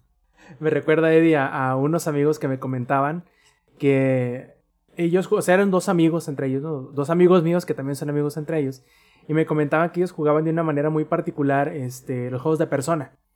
Se agarraban a veces, no, digo, uno jugaba la parte de la, de la simulación de las citas y el otro se encargaba de hacer la parte de RPG, la parte de los, de los calabozos. Entonces, eh, se les hacía corto los juegos porque se repartían las, eh, ¿cómo la decirlo? Mitad del juego. Ajá, sí, se les hacía corto así. ¿Cómo se te va a hacer corto un juego de 100 horas? No mames, o sea, pero se entiende porque no estaban activamente jugando eh, las dos partes al mismo tiempo. Entonces se pasaban, se rebotaban el control entre ellos.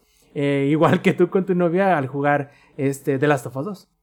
Sí, después me decía, cuando volvió a poner, perdón, perdonen si cambiamos de tema, pero después me decía, este, oye, yo no llegué a esta parte. Le digo, no, no, no, tú no llegaste, yo llegué, pero me estabas viendo. Y es donde dice, ah, sí, cierto. Entonces, pues bueno, es lo que he estado intentando jugar más que nada. Eh, Alice, es lo único que estado jugando en cuanto a videojuegos. Ya induje a un amigo a jugar Destiny 2 y hasta se compró la expansión. ¡Yes! Triunfó la luz, este, o la oscuridad. Este, ya, ya, ya, lo, ya lo puse a jugar. Eh, al parecer le está gustando chido porque hasta agarra y me dice, este, oye, eh, pero si vas a estar jugando esto, le digo, hijo, no mames, me fui como pinche gordo en tobogán en esta madre. O sea, yo ya estoy a nada de, de comprar la, eh, en la preventa de este, de Eclipse, no sé por qué le ponen Eclipse a Lightfall, pero bueno. Entonces, eso.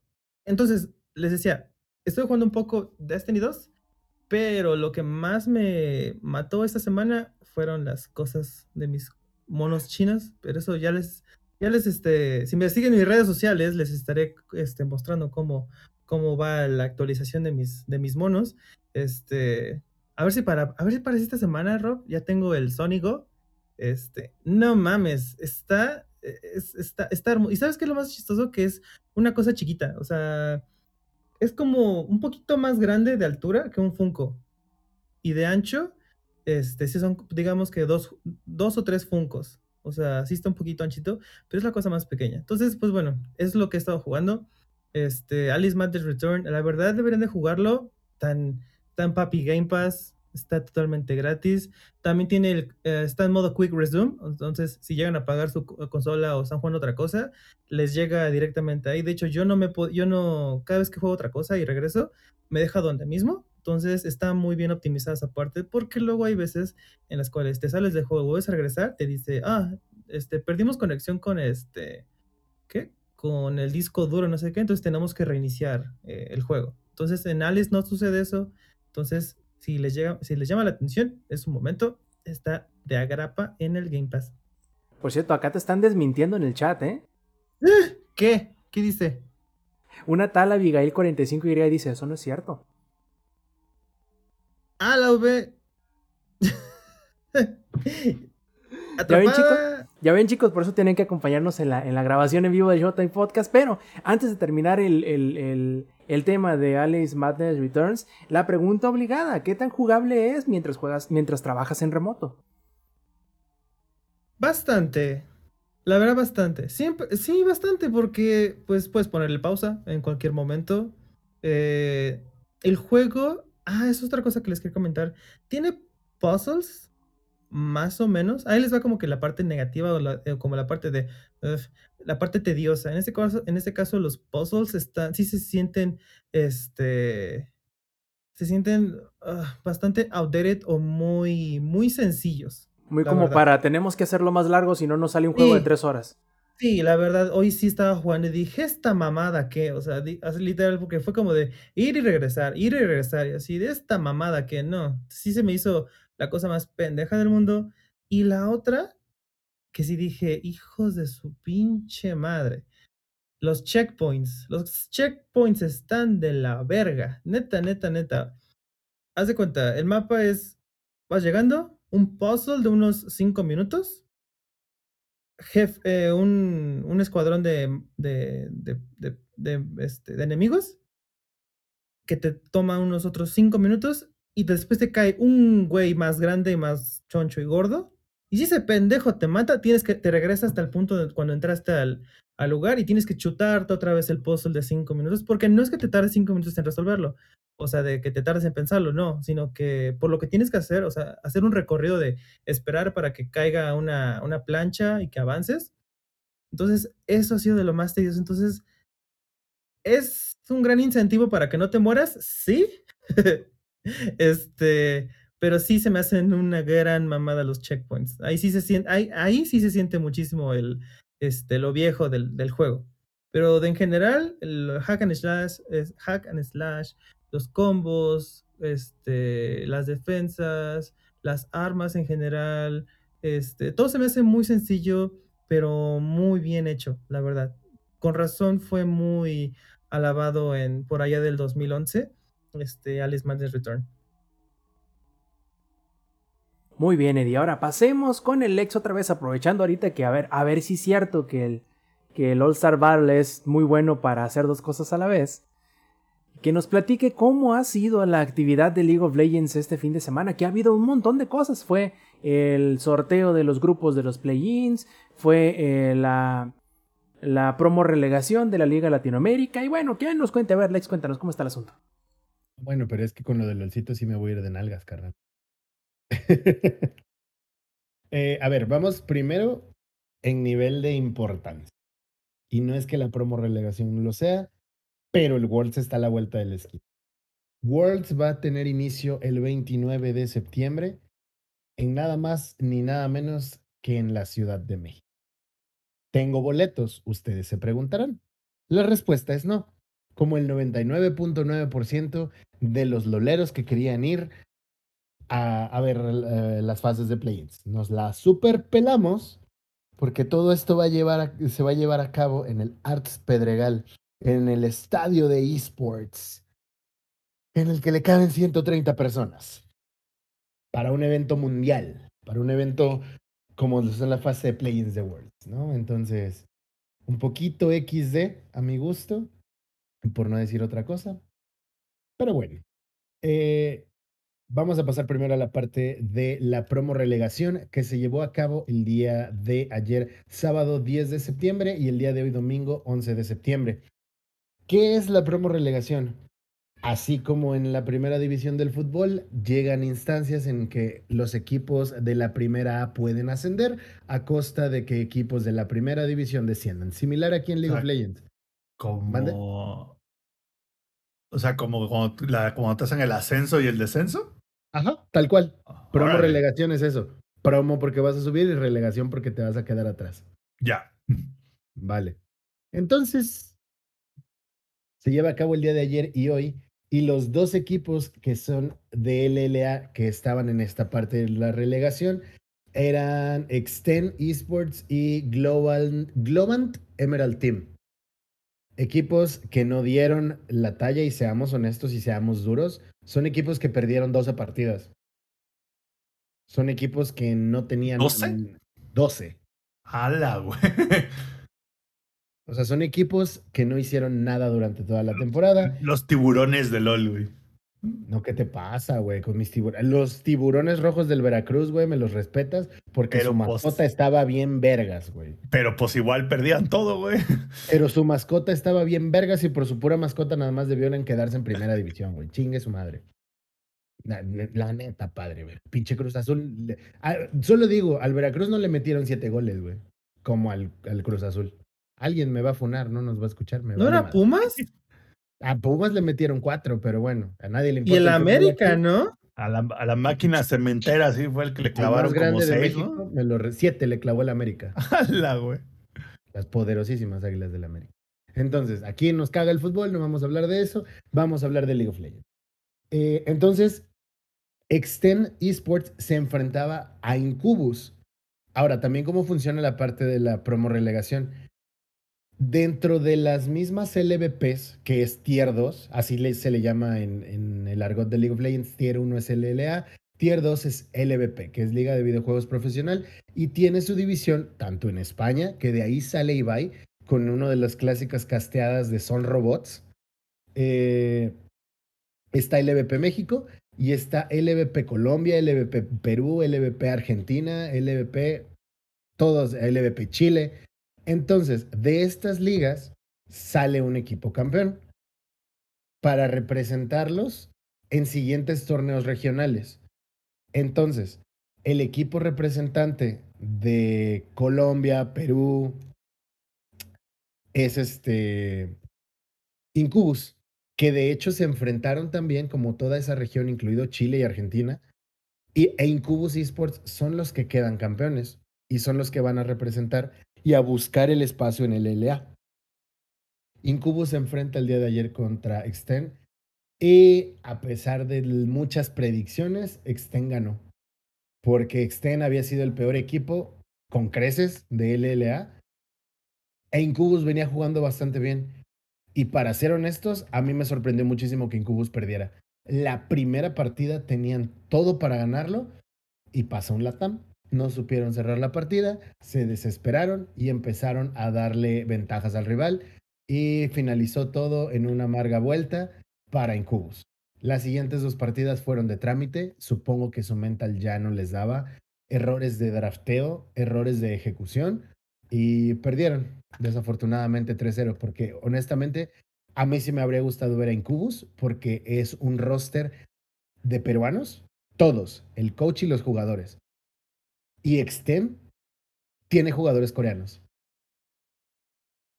Honestamente, el simple hecho de que aún pagando jugadores coreanos no puedas ganarle una partida habla muy mal de tu equipo.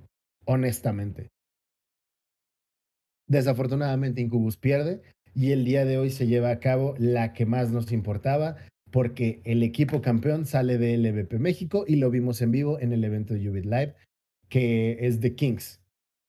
The Kings se enfrentaba el día de hoy a Globant Emerald Team, un equipo que jugaba con eh, buenos jugadores que alguna vez lo fueron. Igual Angelus. Yo traigo un pedo personal con ese güey. O sea, no personal tal cual de que nos conozcamos. Me refiero a el vato se me hace un pésimo jugador para esas instancias. Y lo digo porque yo tengo amigos que jugaban en su liga, en su, o sea, en su elo, en Challenger. Y no daba nada bueno de qué hablar. Y además era malo. O sea, mecánicamente siempre perdía contra mis compas. Pero mis compas no estaban en equipos. Esa es la diferencia.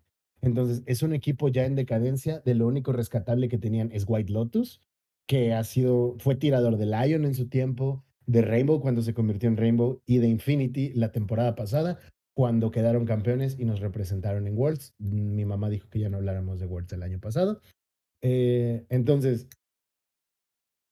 por otro lado, en esta partida se esperaba definitivamente supremacía por parte de Kings, que para ser honestos también tenían que dar ese resultado, porque para ser un equipo de tier 2 y tener dos coreanos, lo menos que esperabas es también que dieran un nivel de LLA. Y la verdad es que lo dieron. Ganaron 3-0, no es cierto, 3-1 en contra de Globant Emerald Team.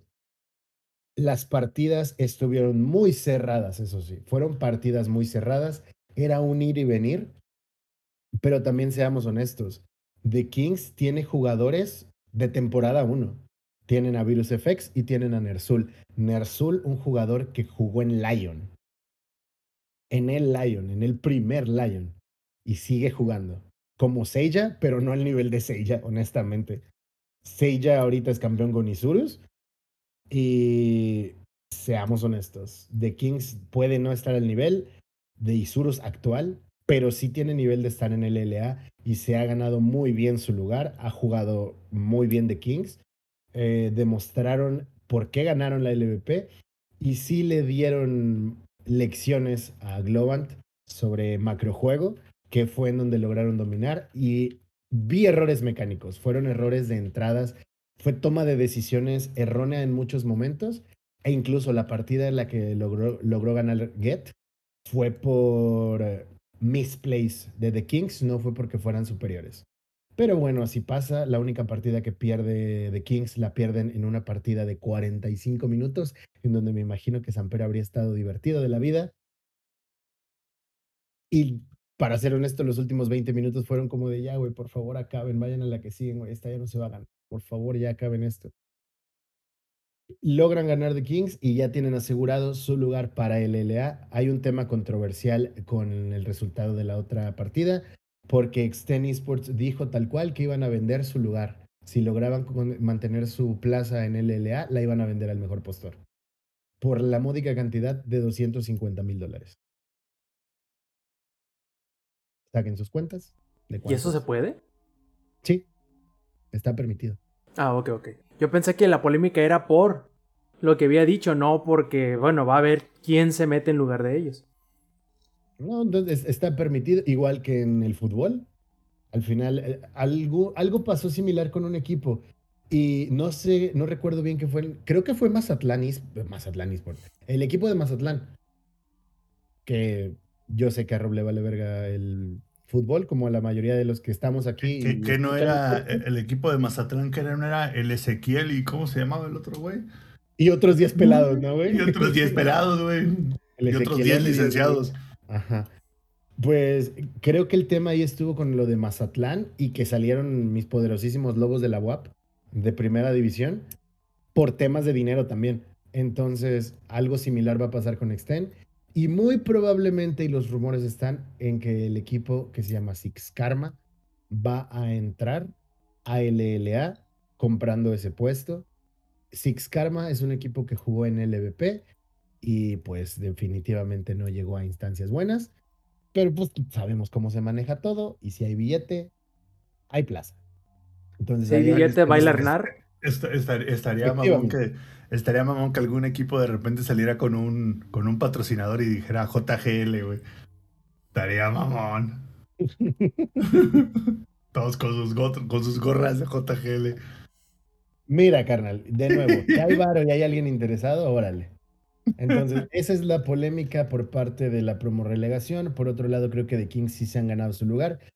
Yo honestamente no veo a The Kings que me podría equivocar, ¿no? Yo al día de hoy, así como vi las partidas de hoy, no veo a The Kings quedando campeón la próxima temporada de LLA, pero sí los veo siendo un equipo de media tabla. No creo que vayan a tener que pelear su lugar en promo relegación.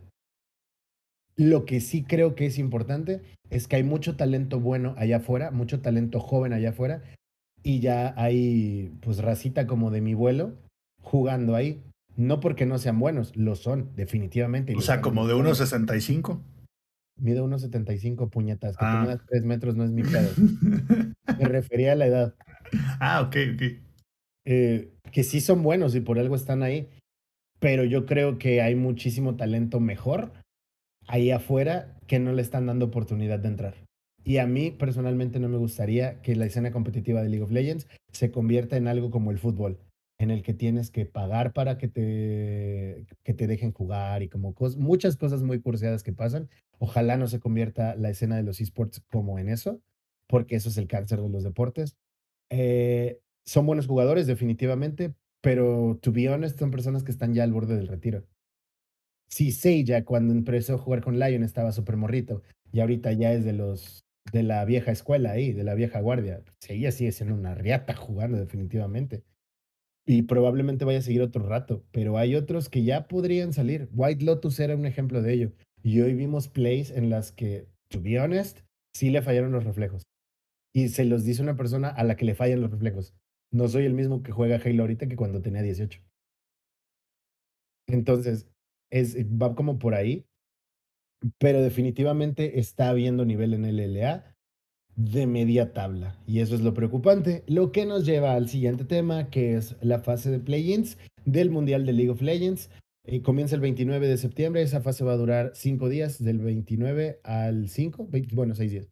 Este, durante ese tiempo se va a jugar en el Arts Pedregal y ya están determinados los grupos. Rápidamente les recuerdo, la fase de play-ins es en donde los equipos de las wildcards, o sea, de estas regiones que son débiles, vamos a decirlo tal cual son, que son regiones que no han tenido impacto dentro de la escena competitiva mundial, tienen que pelear su lugar para poder llegar a la fase de grupos principal de Worlds. Y todos los equipos que quedaron en segundo lugar o en tercero incluso, como lo es este el tema de Corea, eh, puedan pelear por estar en la fase de grupos. Entonces, de Sería el equivalente al repechaje en el fútbol mexicano, Es el repechaje tal cual. De los 12 equipos que hay actualmente en la fase de play-ins, solo van a pasar cuatro. Uno va a ir a cada grupo de los que queda abierto de los grupos de, de la fase pues, principal, del main stage, por así decirlo. En el grupo A se encuentra Fnatic, equipo europeo con muchísima trayectoria, no solo en LOL, sino en otros juegos. Evil Geniuses, por la parte de Norteamérica. Beyond Gaming, por parte de Vietnam. Detonation Focus Me, que es el, el equipo de Japón. O sea, así como en su tiempo fue Lion Gaming, Detonation Focus Me lo ha sido desde épocas de Lion Gaming. Y Yutapon sigue jugando ahí, el tirador. Que el año pasado lograron calificar a fase de grupos, dejando a Latinoamérica como la única región. Aventando un yo-yo pose el. también. La única región que no ha pasado a fase de grupos. Latinoamérica somos la única región que no ha pasado a fase de grupos del Mundial. Está Loud por parte de la CBLOL, que es de Tú Brasil. lo ves, tú lo ves como, algo, como algo malo, yo lo veo como la consistencia de no importa el deporte que se juegue, no hay un quinto partido. Es como mi estabilidad financiera, ¿no? Sí, claro, o sea, es estable. Tener cero todo el un- tiempo es estable. Es estable, claro. A nada de picos. y por parte de Oceanía, Chiefs, que no son de Kansas City, sino de Oceanía. Y ese sería el grupo A. Del grupo A solo van a pasar dos.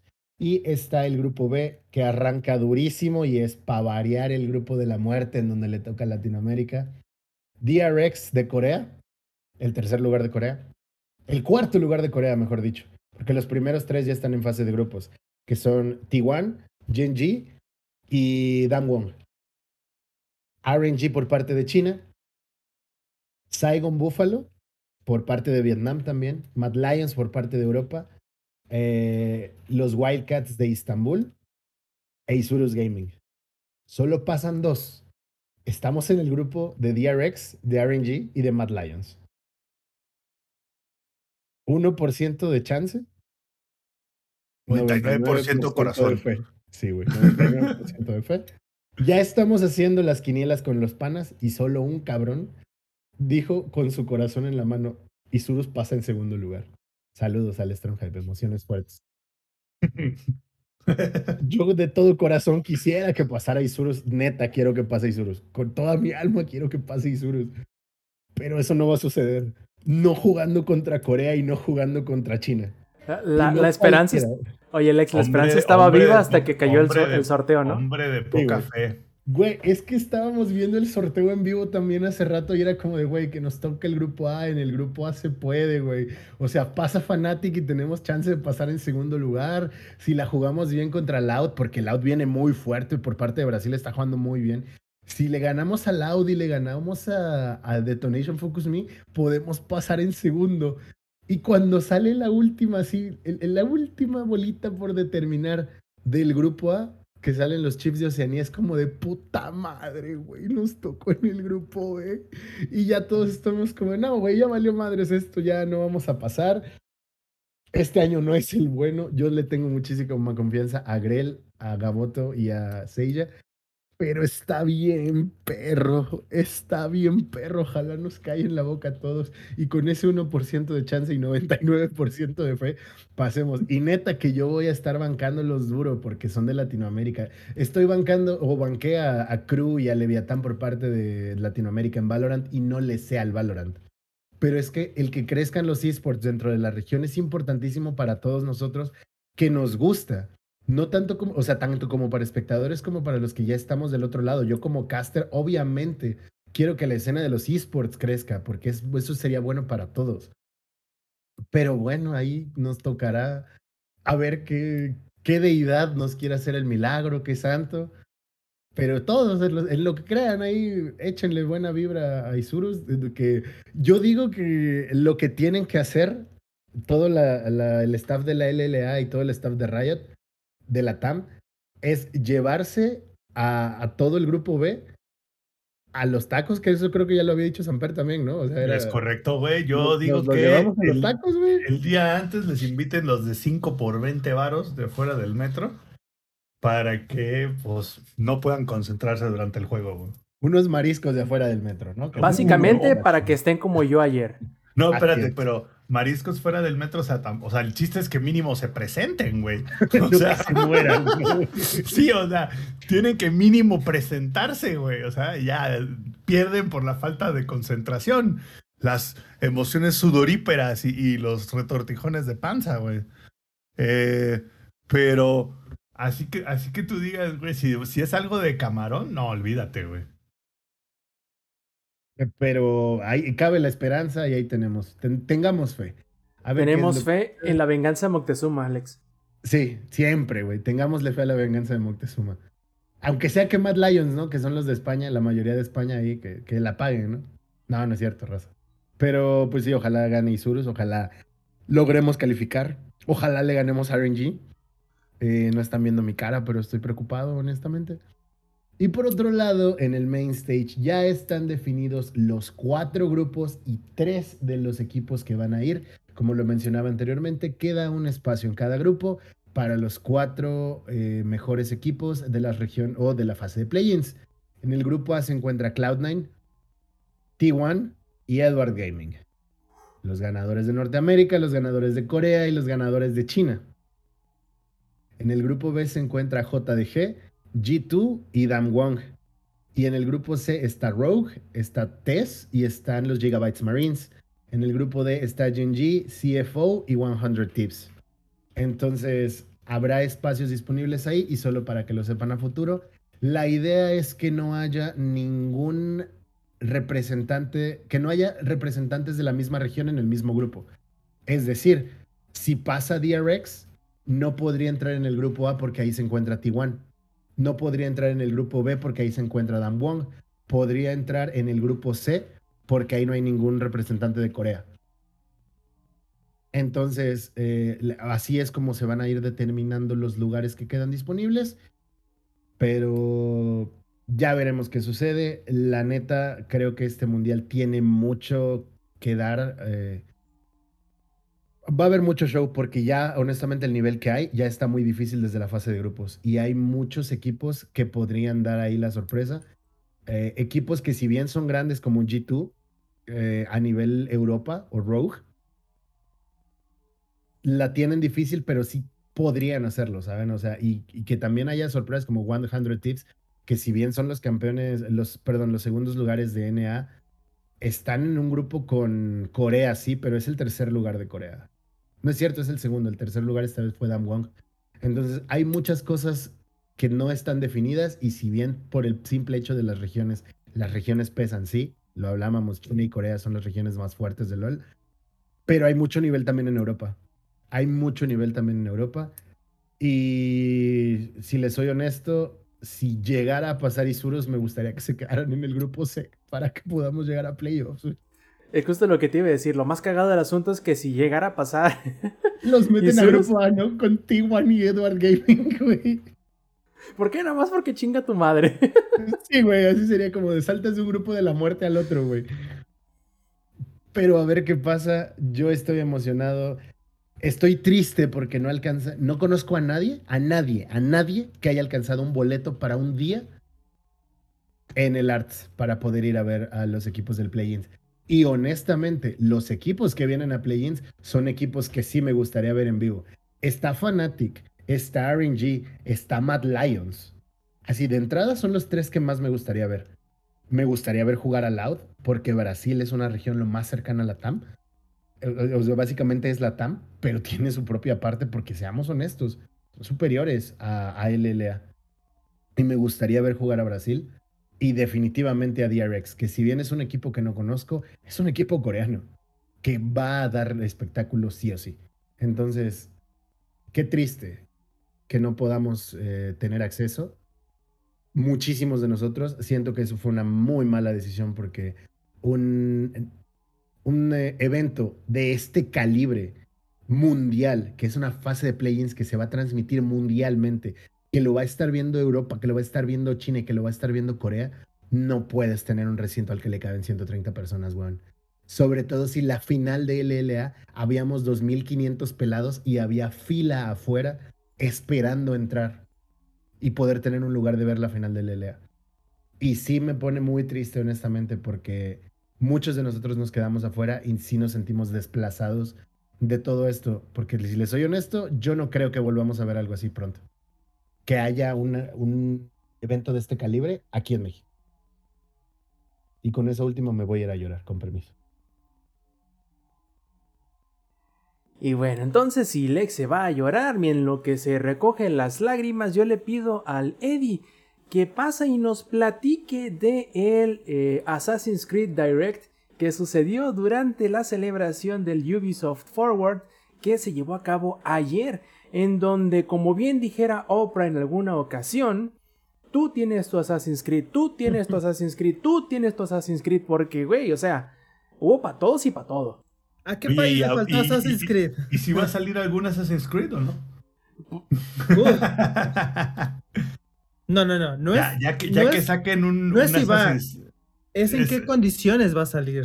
ya que saquen una Assassin's Creed edición este México preconquista, güey. Cállate, cállate. Estaría que- bien chido, güey, así de que tú acá con tu con tus plumas de quetzal encima. Pues fíjate que entre, entre uno de los tres que anunciaron que son los que van a venir después como, como parte de, de Infinity, yo hubiera cambiado uno de esos por lo que estás diciendo. Y yo Estaría creo que bien perro, güey. la, la verdad es que sí, estaría muy, muy, muy chido. Y no, no diría yo necesariamente que en México, cualquier parte, cualquier parte de, de América Latina precolombina, es- estaría muy chingona. O deja tu precolombina, que fuese durante la conquista. Güey, Estaría- no, no, ya estamos- ya mames. Ya hartos de, de, de la de época de la conquista. Algo pre. Para que No, vean es que lo yo que es la, ver- la verdadera cultura, no, no lo que vino después. O sea, tienes razón, pero eh, hay que tomar en cuenta que de qué manera llegarían los ocultos y los... ¿Cómo se llaman los otros? Es que Templarios. ese, es- ese es el plot twist, ya estaban ahí. Bueno, buen punto. Eh, puede ser. Aparte, puede ser. aparte, ya vimos que con Valhalla pueden hacer lo que quieren, güey.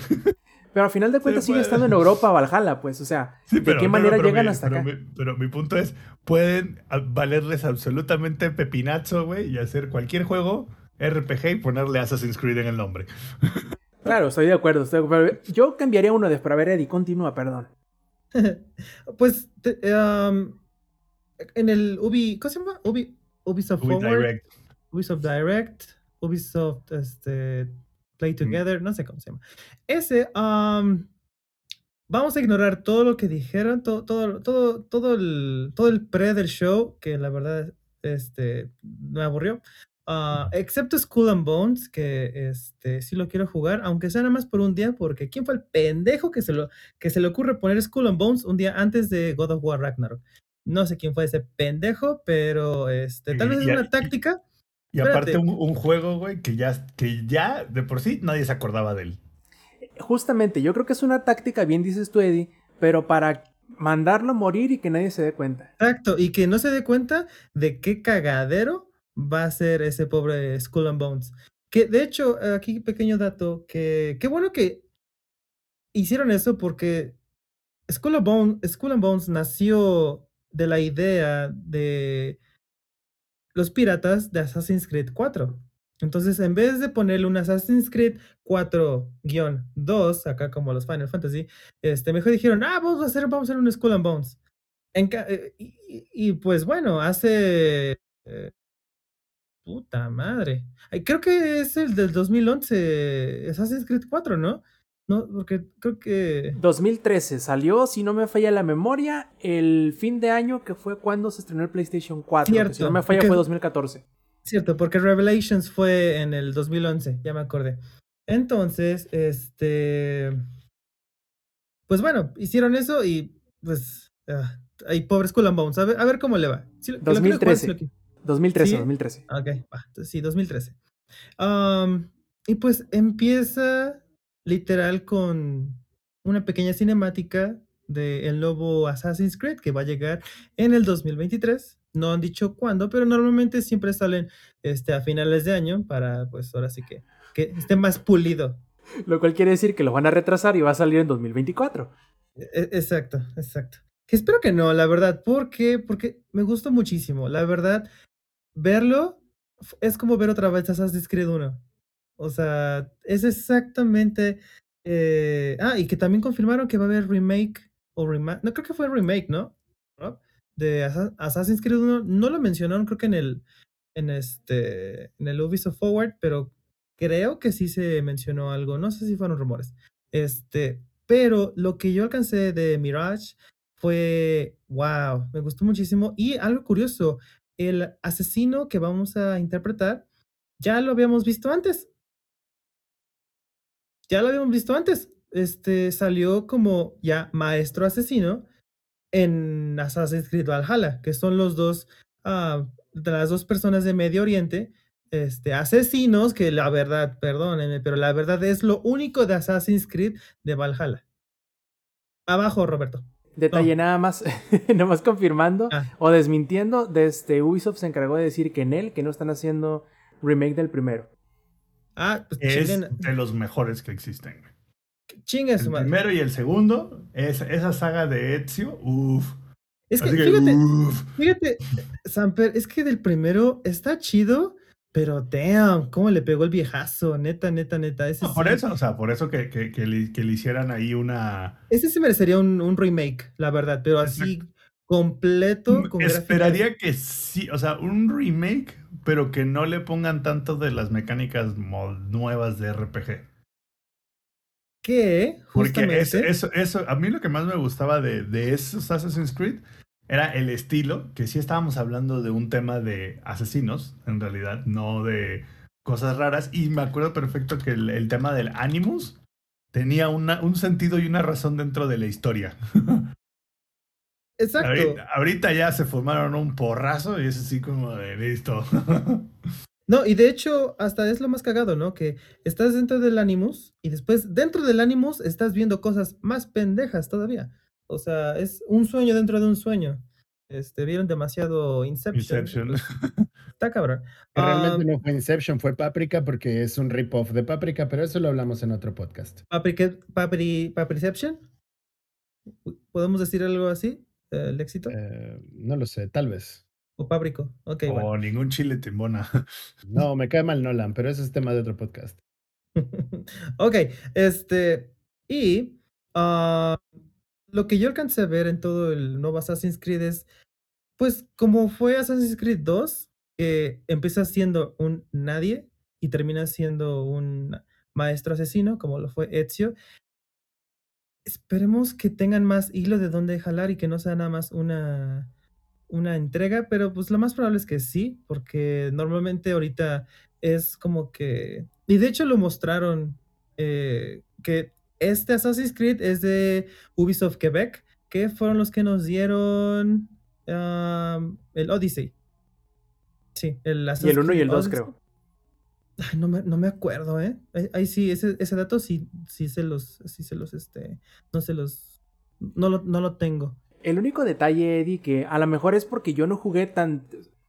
Perdón, sí jugué tantísimo Assassin's Creed Valhalla, pero no avancé tanto en la historia.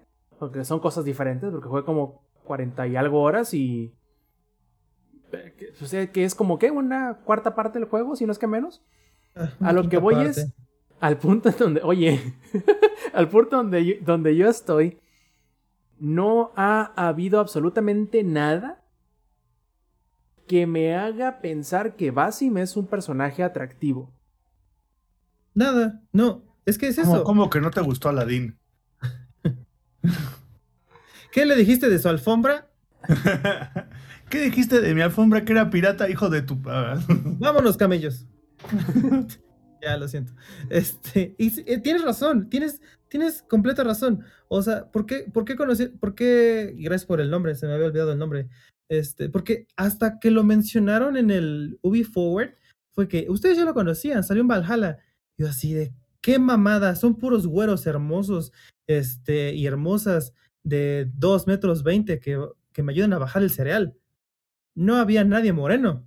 Hasta que dices, ah, sí, Eddie, los... comentario todo racista, güey.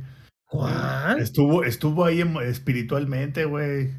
No, estuvo en los primeros, estuvo en los primeros tres horas del juego. Y para lo que dice este Rob, literal, o sea, llevas ya 40 horas y apenas es una cuarta parte del juego. Literal, Basim es totalmente intrascendental. O sea, nada más, creo que él lo único que hizo fue darte la hoja. Que aparte, no fue él. No, lo importante te enseñó a brincar de hocico.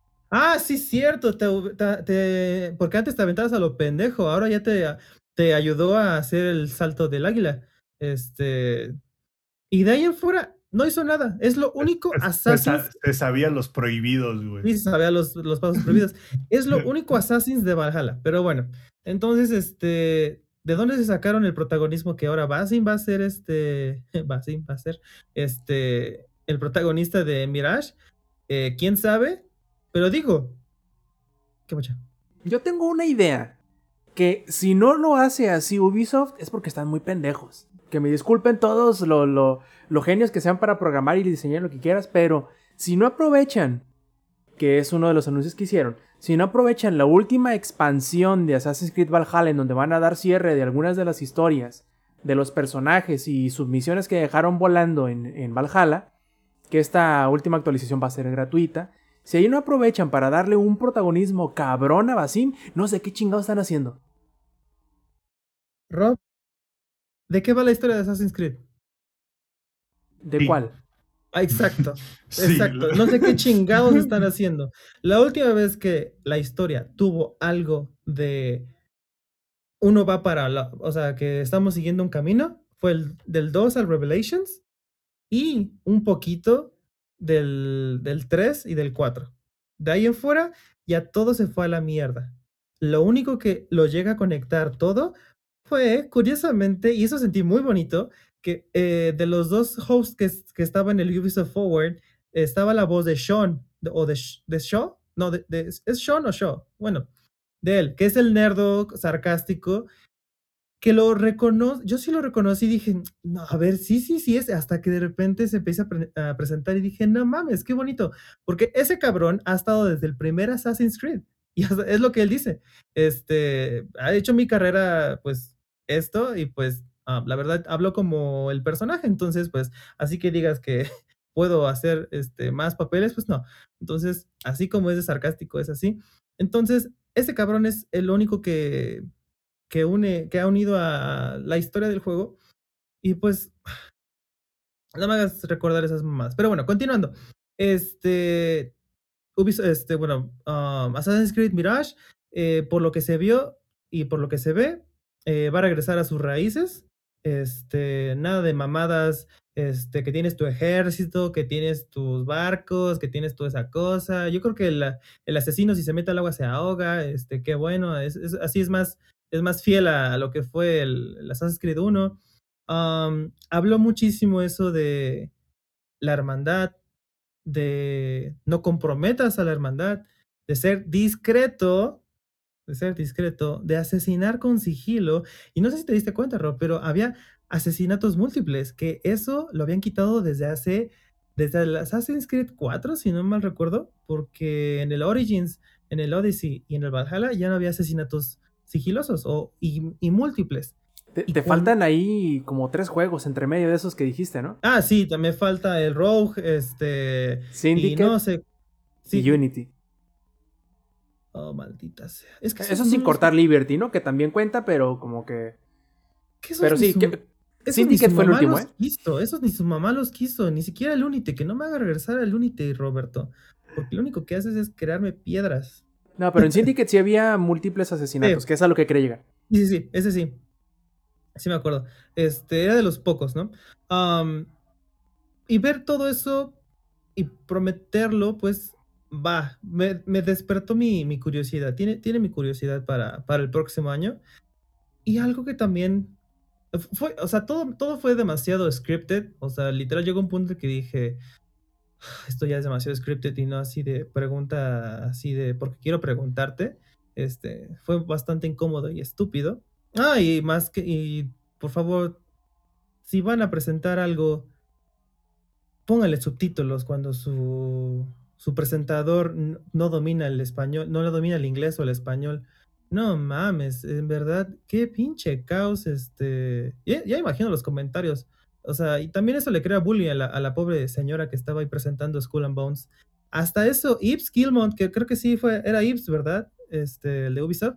Ese güey, obviamente es el CEO, tiene que hablar inglés porque sí. Y tiene que ser claro en su inglés. Y, también le, le, le, le cojea del inglés también, Sí. así se le, se le sale le- chute. Ajá, o sea, y, pero es ese francés que no es tan... No dices qué, no, sino que dices, oh, oui. o sea, no tanto. Eh, punto de aparte. Y también mencionaron, pues, algunas cositas extra. Que, ¿qué pedo con el Ubisoft Infinity? Y pues, obviamente no mencionaron absolutamente nada, simplemente que va a ser una conexión. Sí, justamente, y es lo que creo que al principio tuvieron siempre el, el cuidado, vamos a decirlo, de no especificar qué era. Porque ya ves que al principio en lo que se iba, ¿cómo decirlo? Eh, en lo que se estaba rumoreando, todos pensábamos que iba a ser un juego que contendría varias expansiones. Más o menos lo que supuestamente habían dicho que iba a ser, o que incluso puede seguir terminando eh, en ser eh, Halo Infinite. Muchos pensábamos que iba a ser un launcher en donde se iban a ir agregando, ah, bueno, técnicamente, ¿no? Un launcher en el que se iban a ir agregando nuevas expansiones, nuevos juegos cada cierto número de meses o años. Y a partir de ahí... No hablaras de Halo Infinite. Uy, perdón. Este, un- una infraestructura, vaya. Y aunque sí lo va a ser, creo que ya dejaron en claro que no va a ser tal cual un juego, sino que es como una manera de describir y englobar y encerrar lo que será la próxima tanda de nuevos Assassin's Creed. Es como, por ejemplo, como fue la, la era de Ezio. Más o menos así, fueron tres o cuatro juegos discretos, o sea, diferentes entre sí, pero todos engloban una misma era de, de tipos de juegos entre sí. Entonces yo creo que eso es lo que va a diferenciar los próximos dos o quizá tres este, o más, porque los primeros que anunciaron fueron dos, ¿no? Fue Hexe y fue em, Red. Código rojo. Ah, código rojo que a mí me, a mí me gustaron muchísimo. O sea, se me hace uno, obvio- lo más, lo para mí yo creo es la época o el escenario, ¿cómo se diría? Este, el Ah, por cierto, Eddie, antes de brincarnos de Mirage, quiero eh, compartir dos, dos detalles. El primero, dijeron que va a ser el juego más corto de entre todos los que han sacado recientemente, porque si bien recordamos, en algún momento Mirage iba a ser una expansión o iba a ser DLC de Valhalla. Y segundo, por desgracia, diciendo que Basim va a seguir vivo para Valhalla, no da la oportunidad a que en realidad el protagonista del juego, una vez muera Basim, sea la maestra. Que creo que es el que creo que terminó robándose el, el, show durante la. Este. durante el anuncio. No nada más por la señora esta que se me va el nombre, tiene un nombre bastante peculiar y una voz muy identificable. Que va a ser quien. Se llama Marta. Exactamente, Marta Stewart. es, se llama Jane Doe, ¿no? Este. Pero de, se me hace bien curioso porque yo leí muchas reacciones en internet en decir, o sea, tengo un minuto de conocer a la personaje, ahorita no recuerdo cómo se llama, tengo un minuto de conocer a este personaje que es la maestra que o la mentora que va a terminar convirtiendo o poniendo en el camino a Basim para convertirse en un maestro asesino. Ya le partió, ya le pateó el culo dos veces a Basim, ya le salvó la vida tres veces y desde, este, o sea, y al final de cuentas termina siendo como que la que primero la que más habla durante el tráiler de anuncio como que me parece que sería este, más interesante como personaje principal, pero, pero estoy abierto a estar completamente equivocado y que me y que justifiquen el por qué Basim es el protagonista más allá de haber aparecido en Valhalla. La verdad, ahí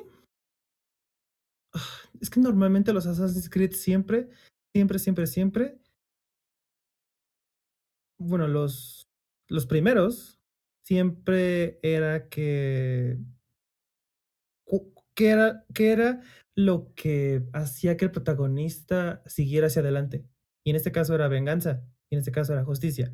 Entonces, pues siento que va a ir por ahí ese pedo. Ya vemos como Ezio, pues su familia, ya vemos como este, el de Assassin's Creed Origins, su hijo, este, y así algunos. Entonces, pues tal vez haya por, vaya por ahí el pedo con, con la maestra. Este, wink, wink, la matan. Eh, tal vez, no sé, qué sé yo.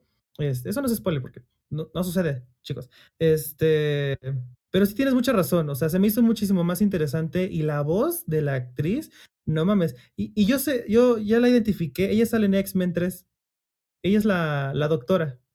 La doctora que quita los, bueno, que ayudaba a quitar los poderes, la que mata el, el de las, de las púas.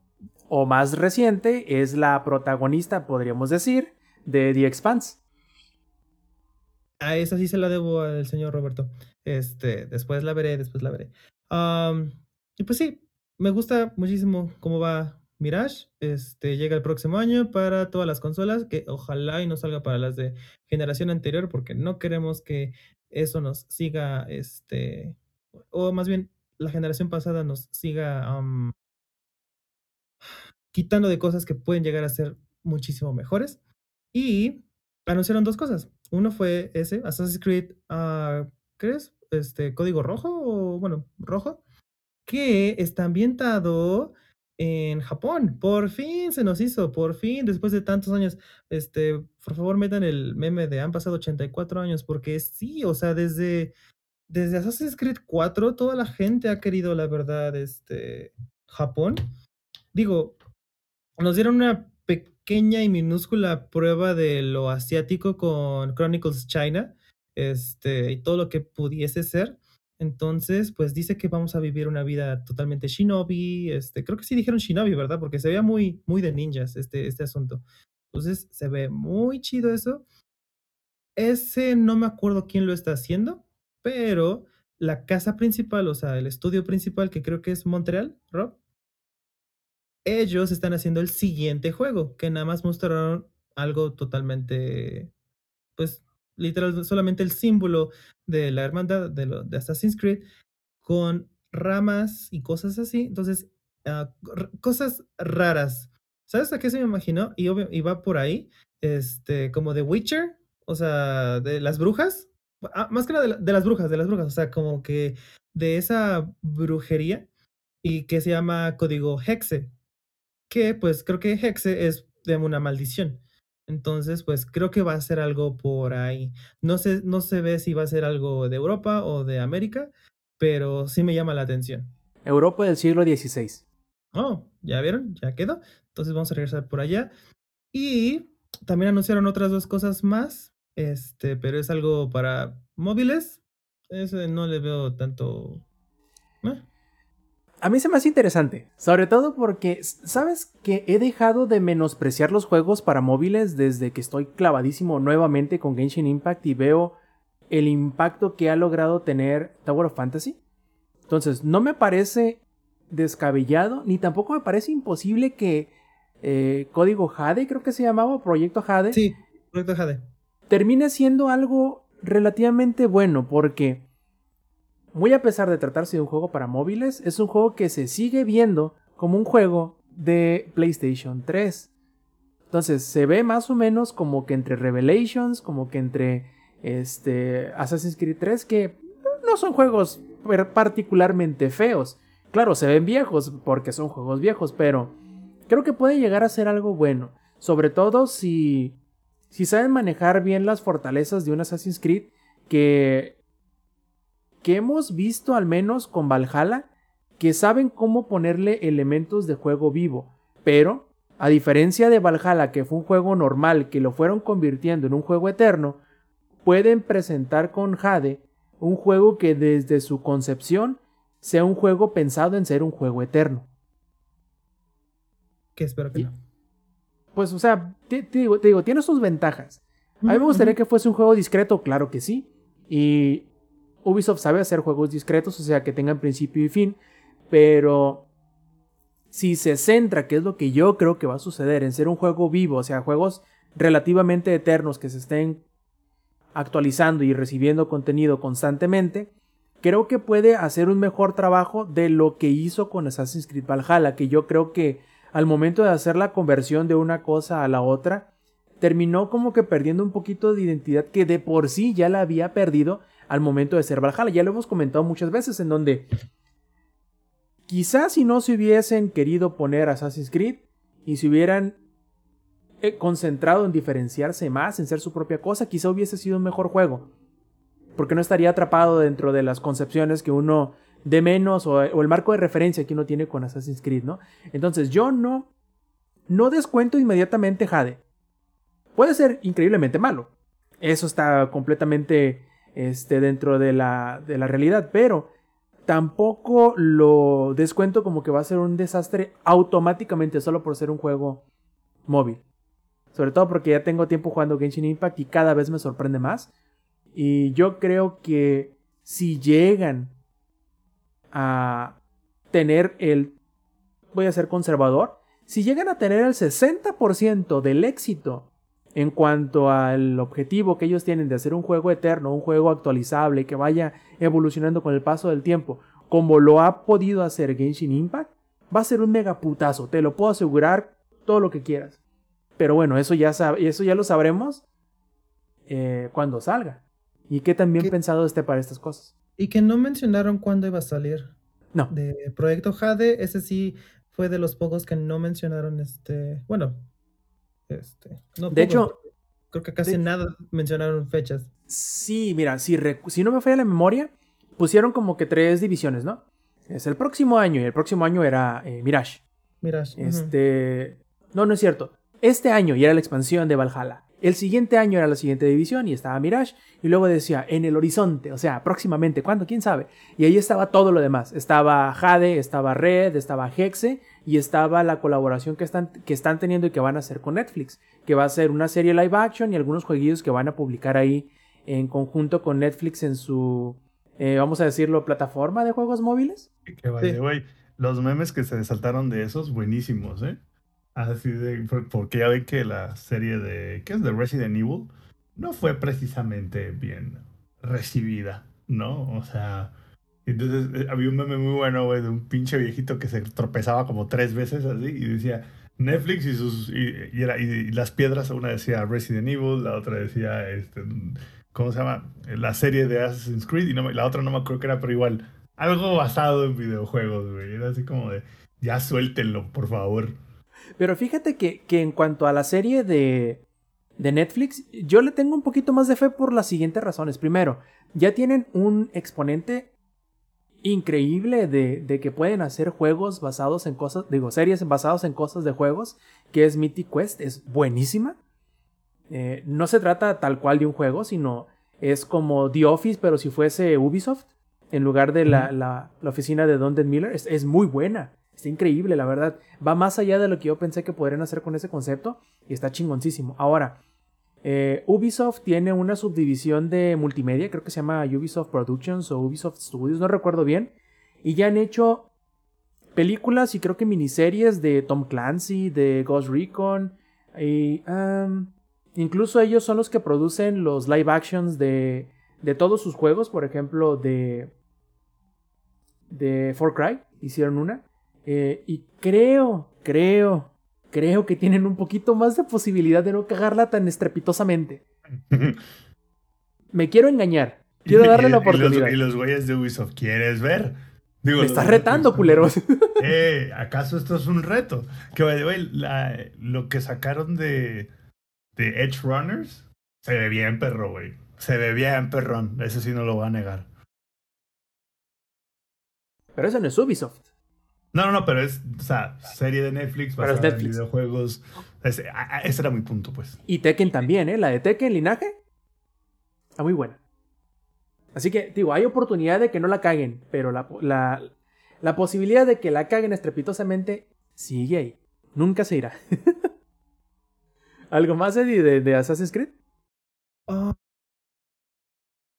Tal, cabe hay altas posibilidades de que descargue Valhalla nada más para regresar y pues a ver si podemos platicar un poquito más de eso porque pues igual eh, ver cosas de, de, así como pasó con Destiny 2 que pues hubo un evento y que me jaló este al lado oscuro pues voy a voy a ver voy a ver. Lo malo es que este voy a tener que encender el PlayStation 5 Malo, ¿por qué? Porque pues ya me he acostumbrado muchísimo al Xbox.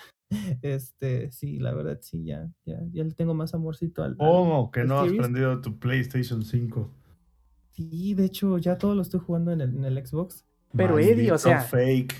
¿qué, ¿Qué tanto podría sufrirle en volver a descargarlo, el Valhalla, en el Xbox y jugarlo? O sea, ¿qué son 250 horas que no puedas este, apartar de tu ocupadísimo calendario y poder llegar hasta donde estabas en The Play 5. O sea, ¿es eso o prenderlo? O sea, no creo que sea... también falta de compromiso de Eddie, ¿no? Seamos. o sea... Vamos a ver si está ahorita en descuento. Ah, pues yo creo que por el Ubisoft Forward está en descuento. Ah, vamos a ver. Mira, dos palabras para ti, Eddie. Game Pass. ¿Está Valhalla en Game Pass? ¿Sí? Según yo sí. Ya no, está en el PlayStation Plus Plus Extra, ¿no? Ah, no, en el normalito, ¿eh? En el Plus, en el Plus Extra, que es el segundo peldaño. Así que yo supongo, salvo que lo hayan quitado, que también esté en Game Pass. No, porque estaba. Según yo no, según yo no está, güey. Eh, no, está, agregaron lo, el primero, el Origin, algo así. Pero no, el Valhalla lo, lo, quien lo sacó fue Sony. Que no tarda estar en el Game Pass también, ¿no? Por lo mismo, yo pensé que como está en uno, iba, había estado ya en el otro. No, no, ese no, ese no. Mm, qué cosas, qué cosas. Bueno, pues ahí, ahí este, lo, ya lo descargaré o veré si está barato en el.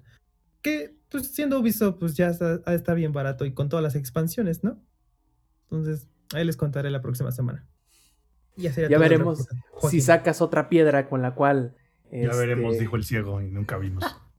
Exactamente. Y bueno, muchachos, entonces yo creo que aquí va a ser un muy buen lugar para acabar esta edición 287 del Showtime Podcast, extrañando al ingenierillo, este, así como el ingenierillo está extrañando a su esposa también. Y bueno, antes de irnos, como es costumbre, pasamos a los saludos. A ver, Lex, cuéntanos cuáles son tus saludos esta noche. Saludos para toda la banda que anduvo acá en el chat. Saludos para Heladito. Saludos para Glitzkitten. Eh, saludos para Minox007. Y para toda la banda que nos va a escuchar en la versión grabada, recuerden darse una vuelta acá en la versión en vivo o en la versión de video que va a estar también en otras plataformas para que vean. Luego les compartimos cosillas, memes, eh, un poquito de, cosillas. No sé cómo hace rato lo de, lo de Clean Eastwood. Entonces, dense una vuelta, se va a poner chido y les podemos responder sus preguntas en tiempo real. Para toda esa banda también, saluditos y muchas gracias por escucharnos una semana más. Así es, este pedo se pone didáctico a ratos. Y a ver, Sampi, ¿cuáles son tus saludos esta noche? Al, primero que nada, el ingenierillo, güey, que no, no vino, al menos avisó a tiempo, ¿no? Y eso nos permitió iniciar el día de hoy a tiempo. Alguien, creo que fue el ladito que puso en el, en el chat así de, no mames, que el Showtime Podcast está empezando a tiempo y yo vea lo que hace, no esperar al ingenierillo, güey.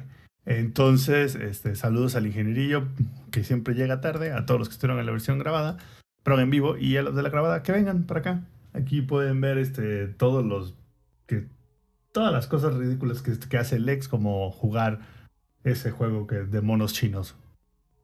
Y luego el ingenierillo se, se burla de nosotros con el TikTok que hizo hace unos días. El de la llamada de teléfono. Ver, vergüenza le debería dar. Sí, ¿verdad? Qué, qué bárbaro ese caro. Bueno, eh, Eddie, ¿cuáles son tus saludos esta noche? Este, tengo saludos para mi hermosa Isema novia, que también ya me mandó a reclamar, porque este, la ex... ¿Ya voló chanclazo? Ti, ¿no? O sea, totalmente voluntarios esos saludos. Claro que sí. Totalmente Ese sonido de, de, látigo que escuchamos en el fondo hecho, fue otra hecho, cosa. Está, hecho, está, viendo ustedes... Indiana Jones, Eddie, mientras está en el podcast. Ese fue el sonido que escuchamos. De hecho, de hecho, quisiera aclarar que si ustedes vuelven a escuchar la versión grabada, ahí voy a decir que mi novia no necesita de mi ayuda en The Last of Us parte 2 y que yo soy el que le pasa el control en este en Alice Madness Return porque no puedo con los enemigos, la verdad me hacen su perra. Uh, bueno, saludos para ella. Cuídense muchísimo, chicos. Este, cuídense del COVID, del monkeypox. Este, cómanse un heladito. Ay, que, bueno, no, no a helado, o sea. Al bueno, menos que él quiera. Ah, ah exacto. Creo que le estaremos haciendo un favor. Sí, cómanse helado. Este, cuídense muchísimo. Y pues bueno, nos escuchamos la próxima. O si viene la versión en vivo, nos vemos la próxima semana. Perfectísimo muchachos, entonces si no nos queda más nos despedimos y les recordamos también que se echen la vuelta a las grabaciones en vivo del Showtime Podcast los domingos a las 7 y media de la noche, horario de la CDMX, a través de twitch.tv diagonal langaria. Además, si quieren enterarse de y si se retrasa la grabación del podcast o cualquier otra opinión, eh, preguntas o todo lo demás que nos quieran hacer llegar, Pueden hacerlo en nuestras redes sociales que pueden encontrar todas en langaria.net, diagonal enlaces. Nos vamos entonces de parte del ingenierillo que estuvo ausente, de parte del ex, de parte del Eddie y del Samper. Yo fui Roberto Sainz o Rob Sainz en Twitter y esta fue la edición 287 del Showtime Podcast. Nos vemos la semana que entra. Stay Metal. Langaria.net presentó.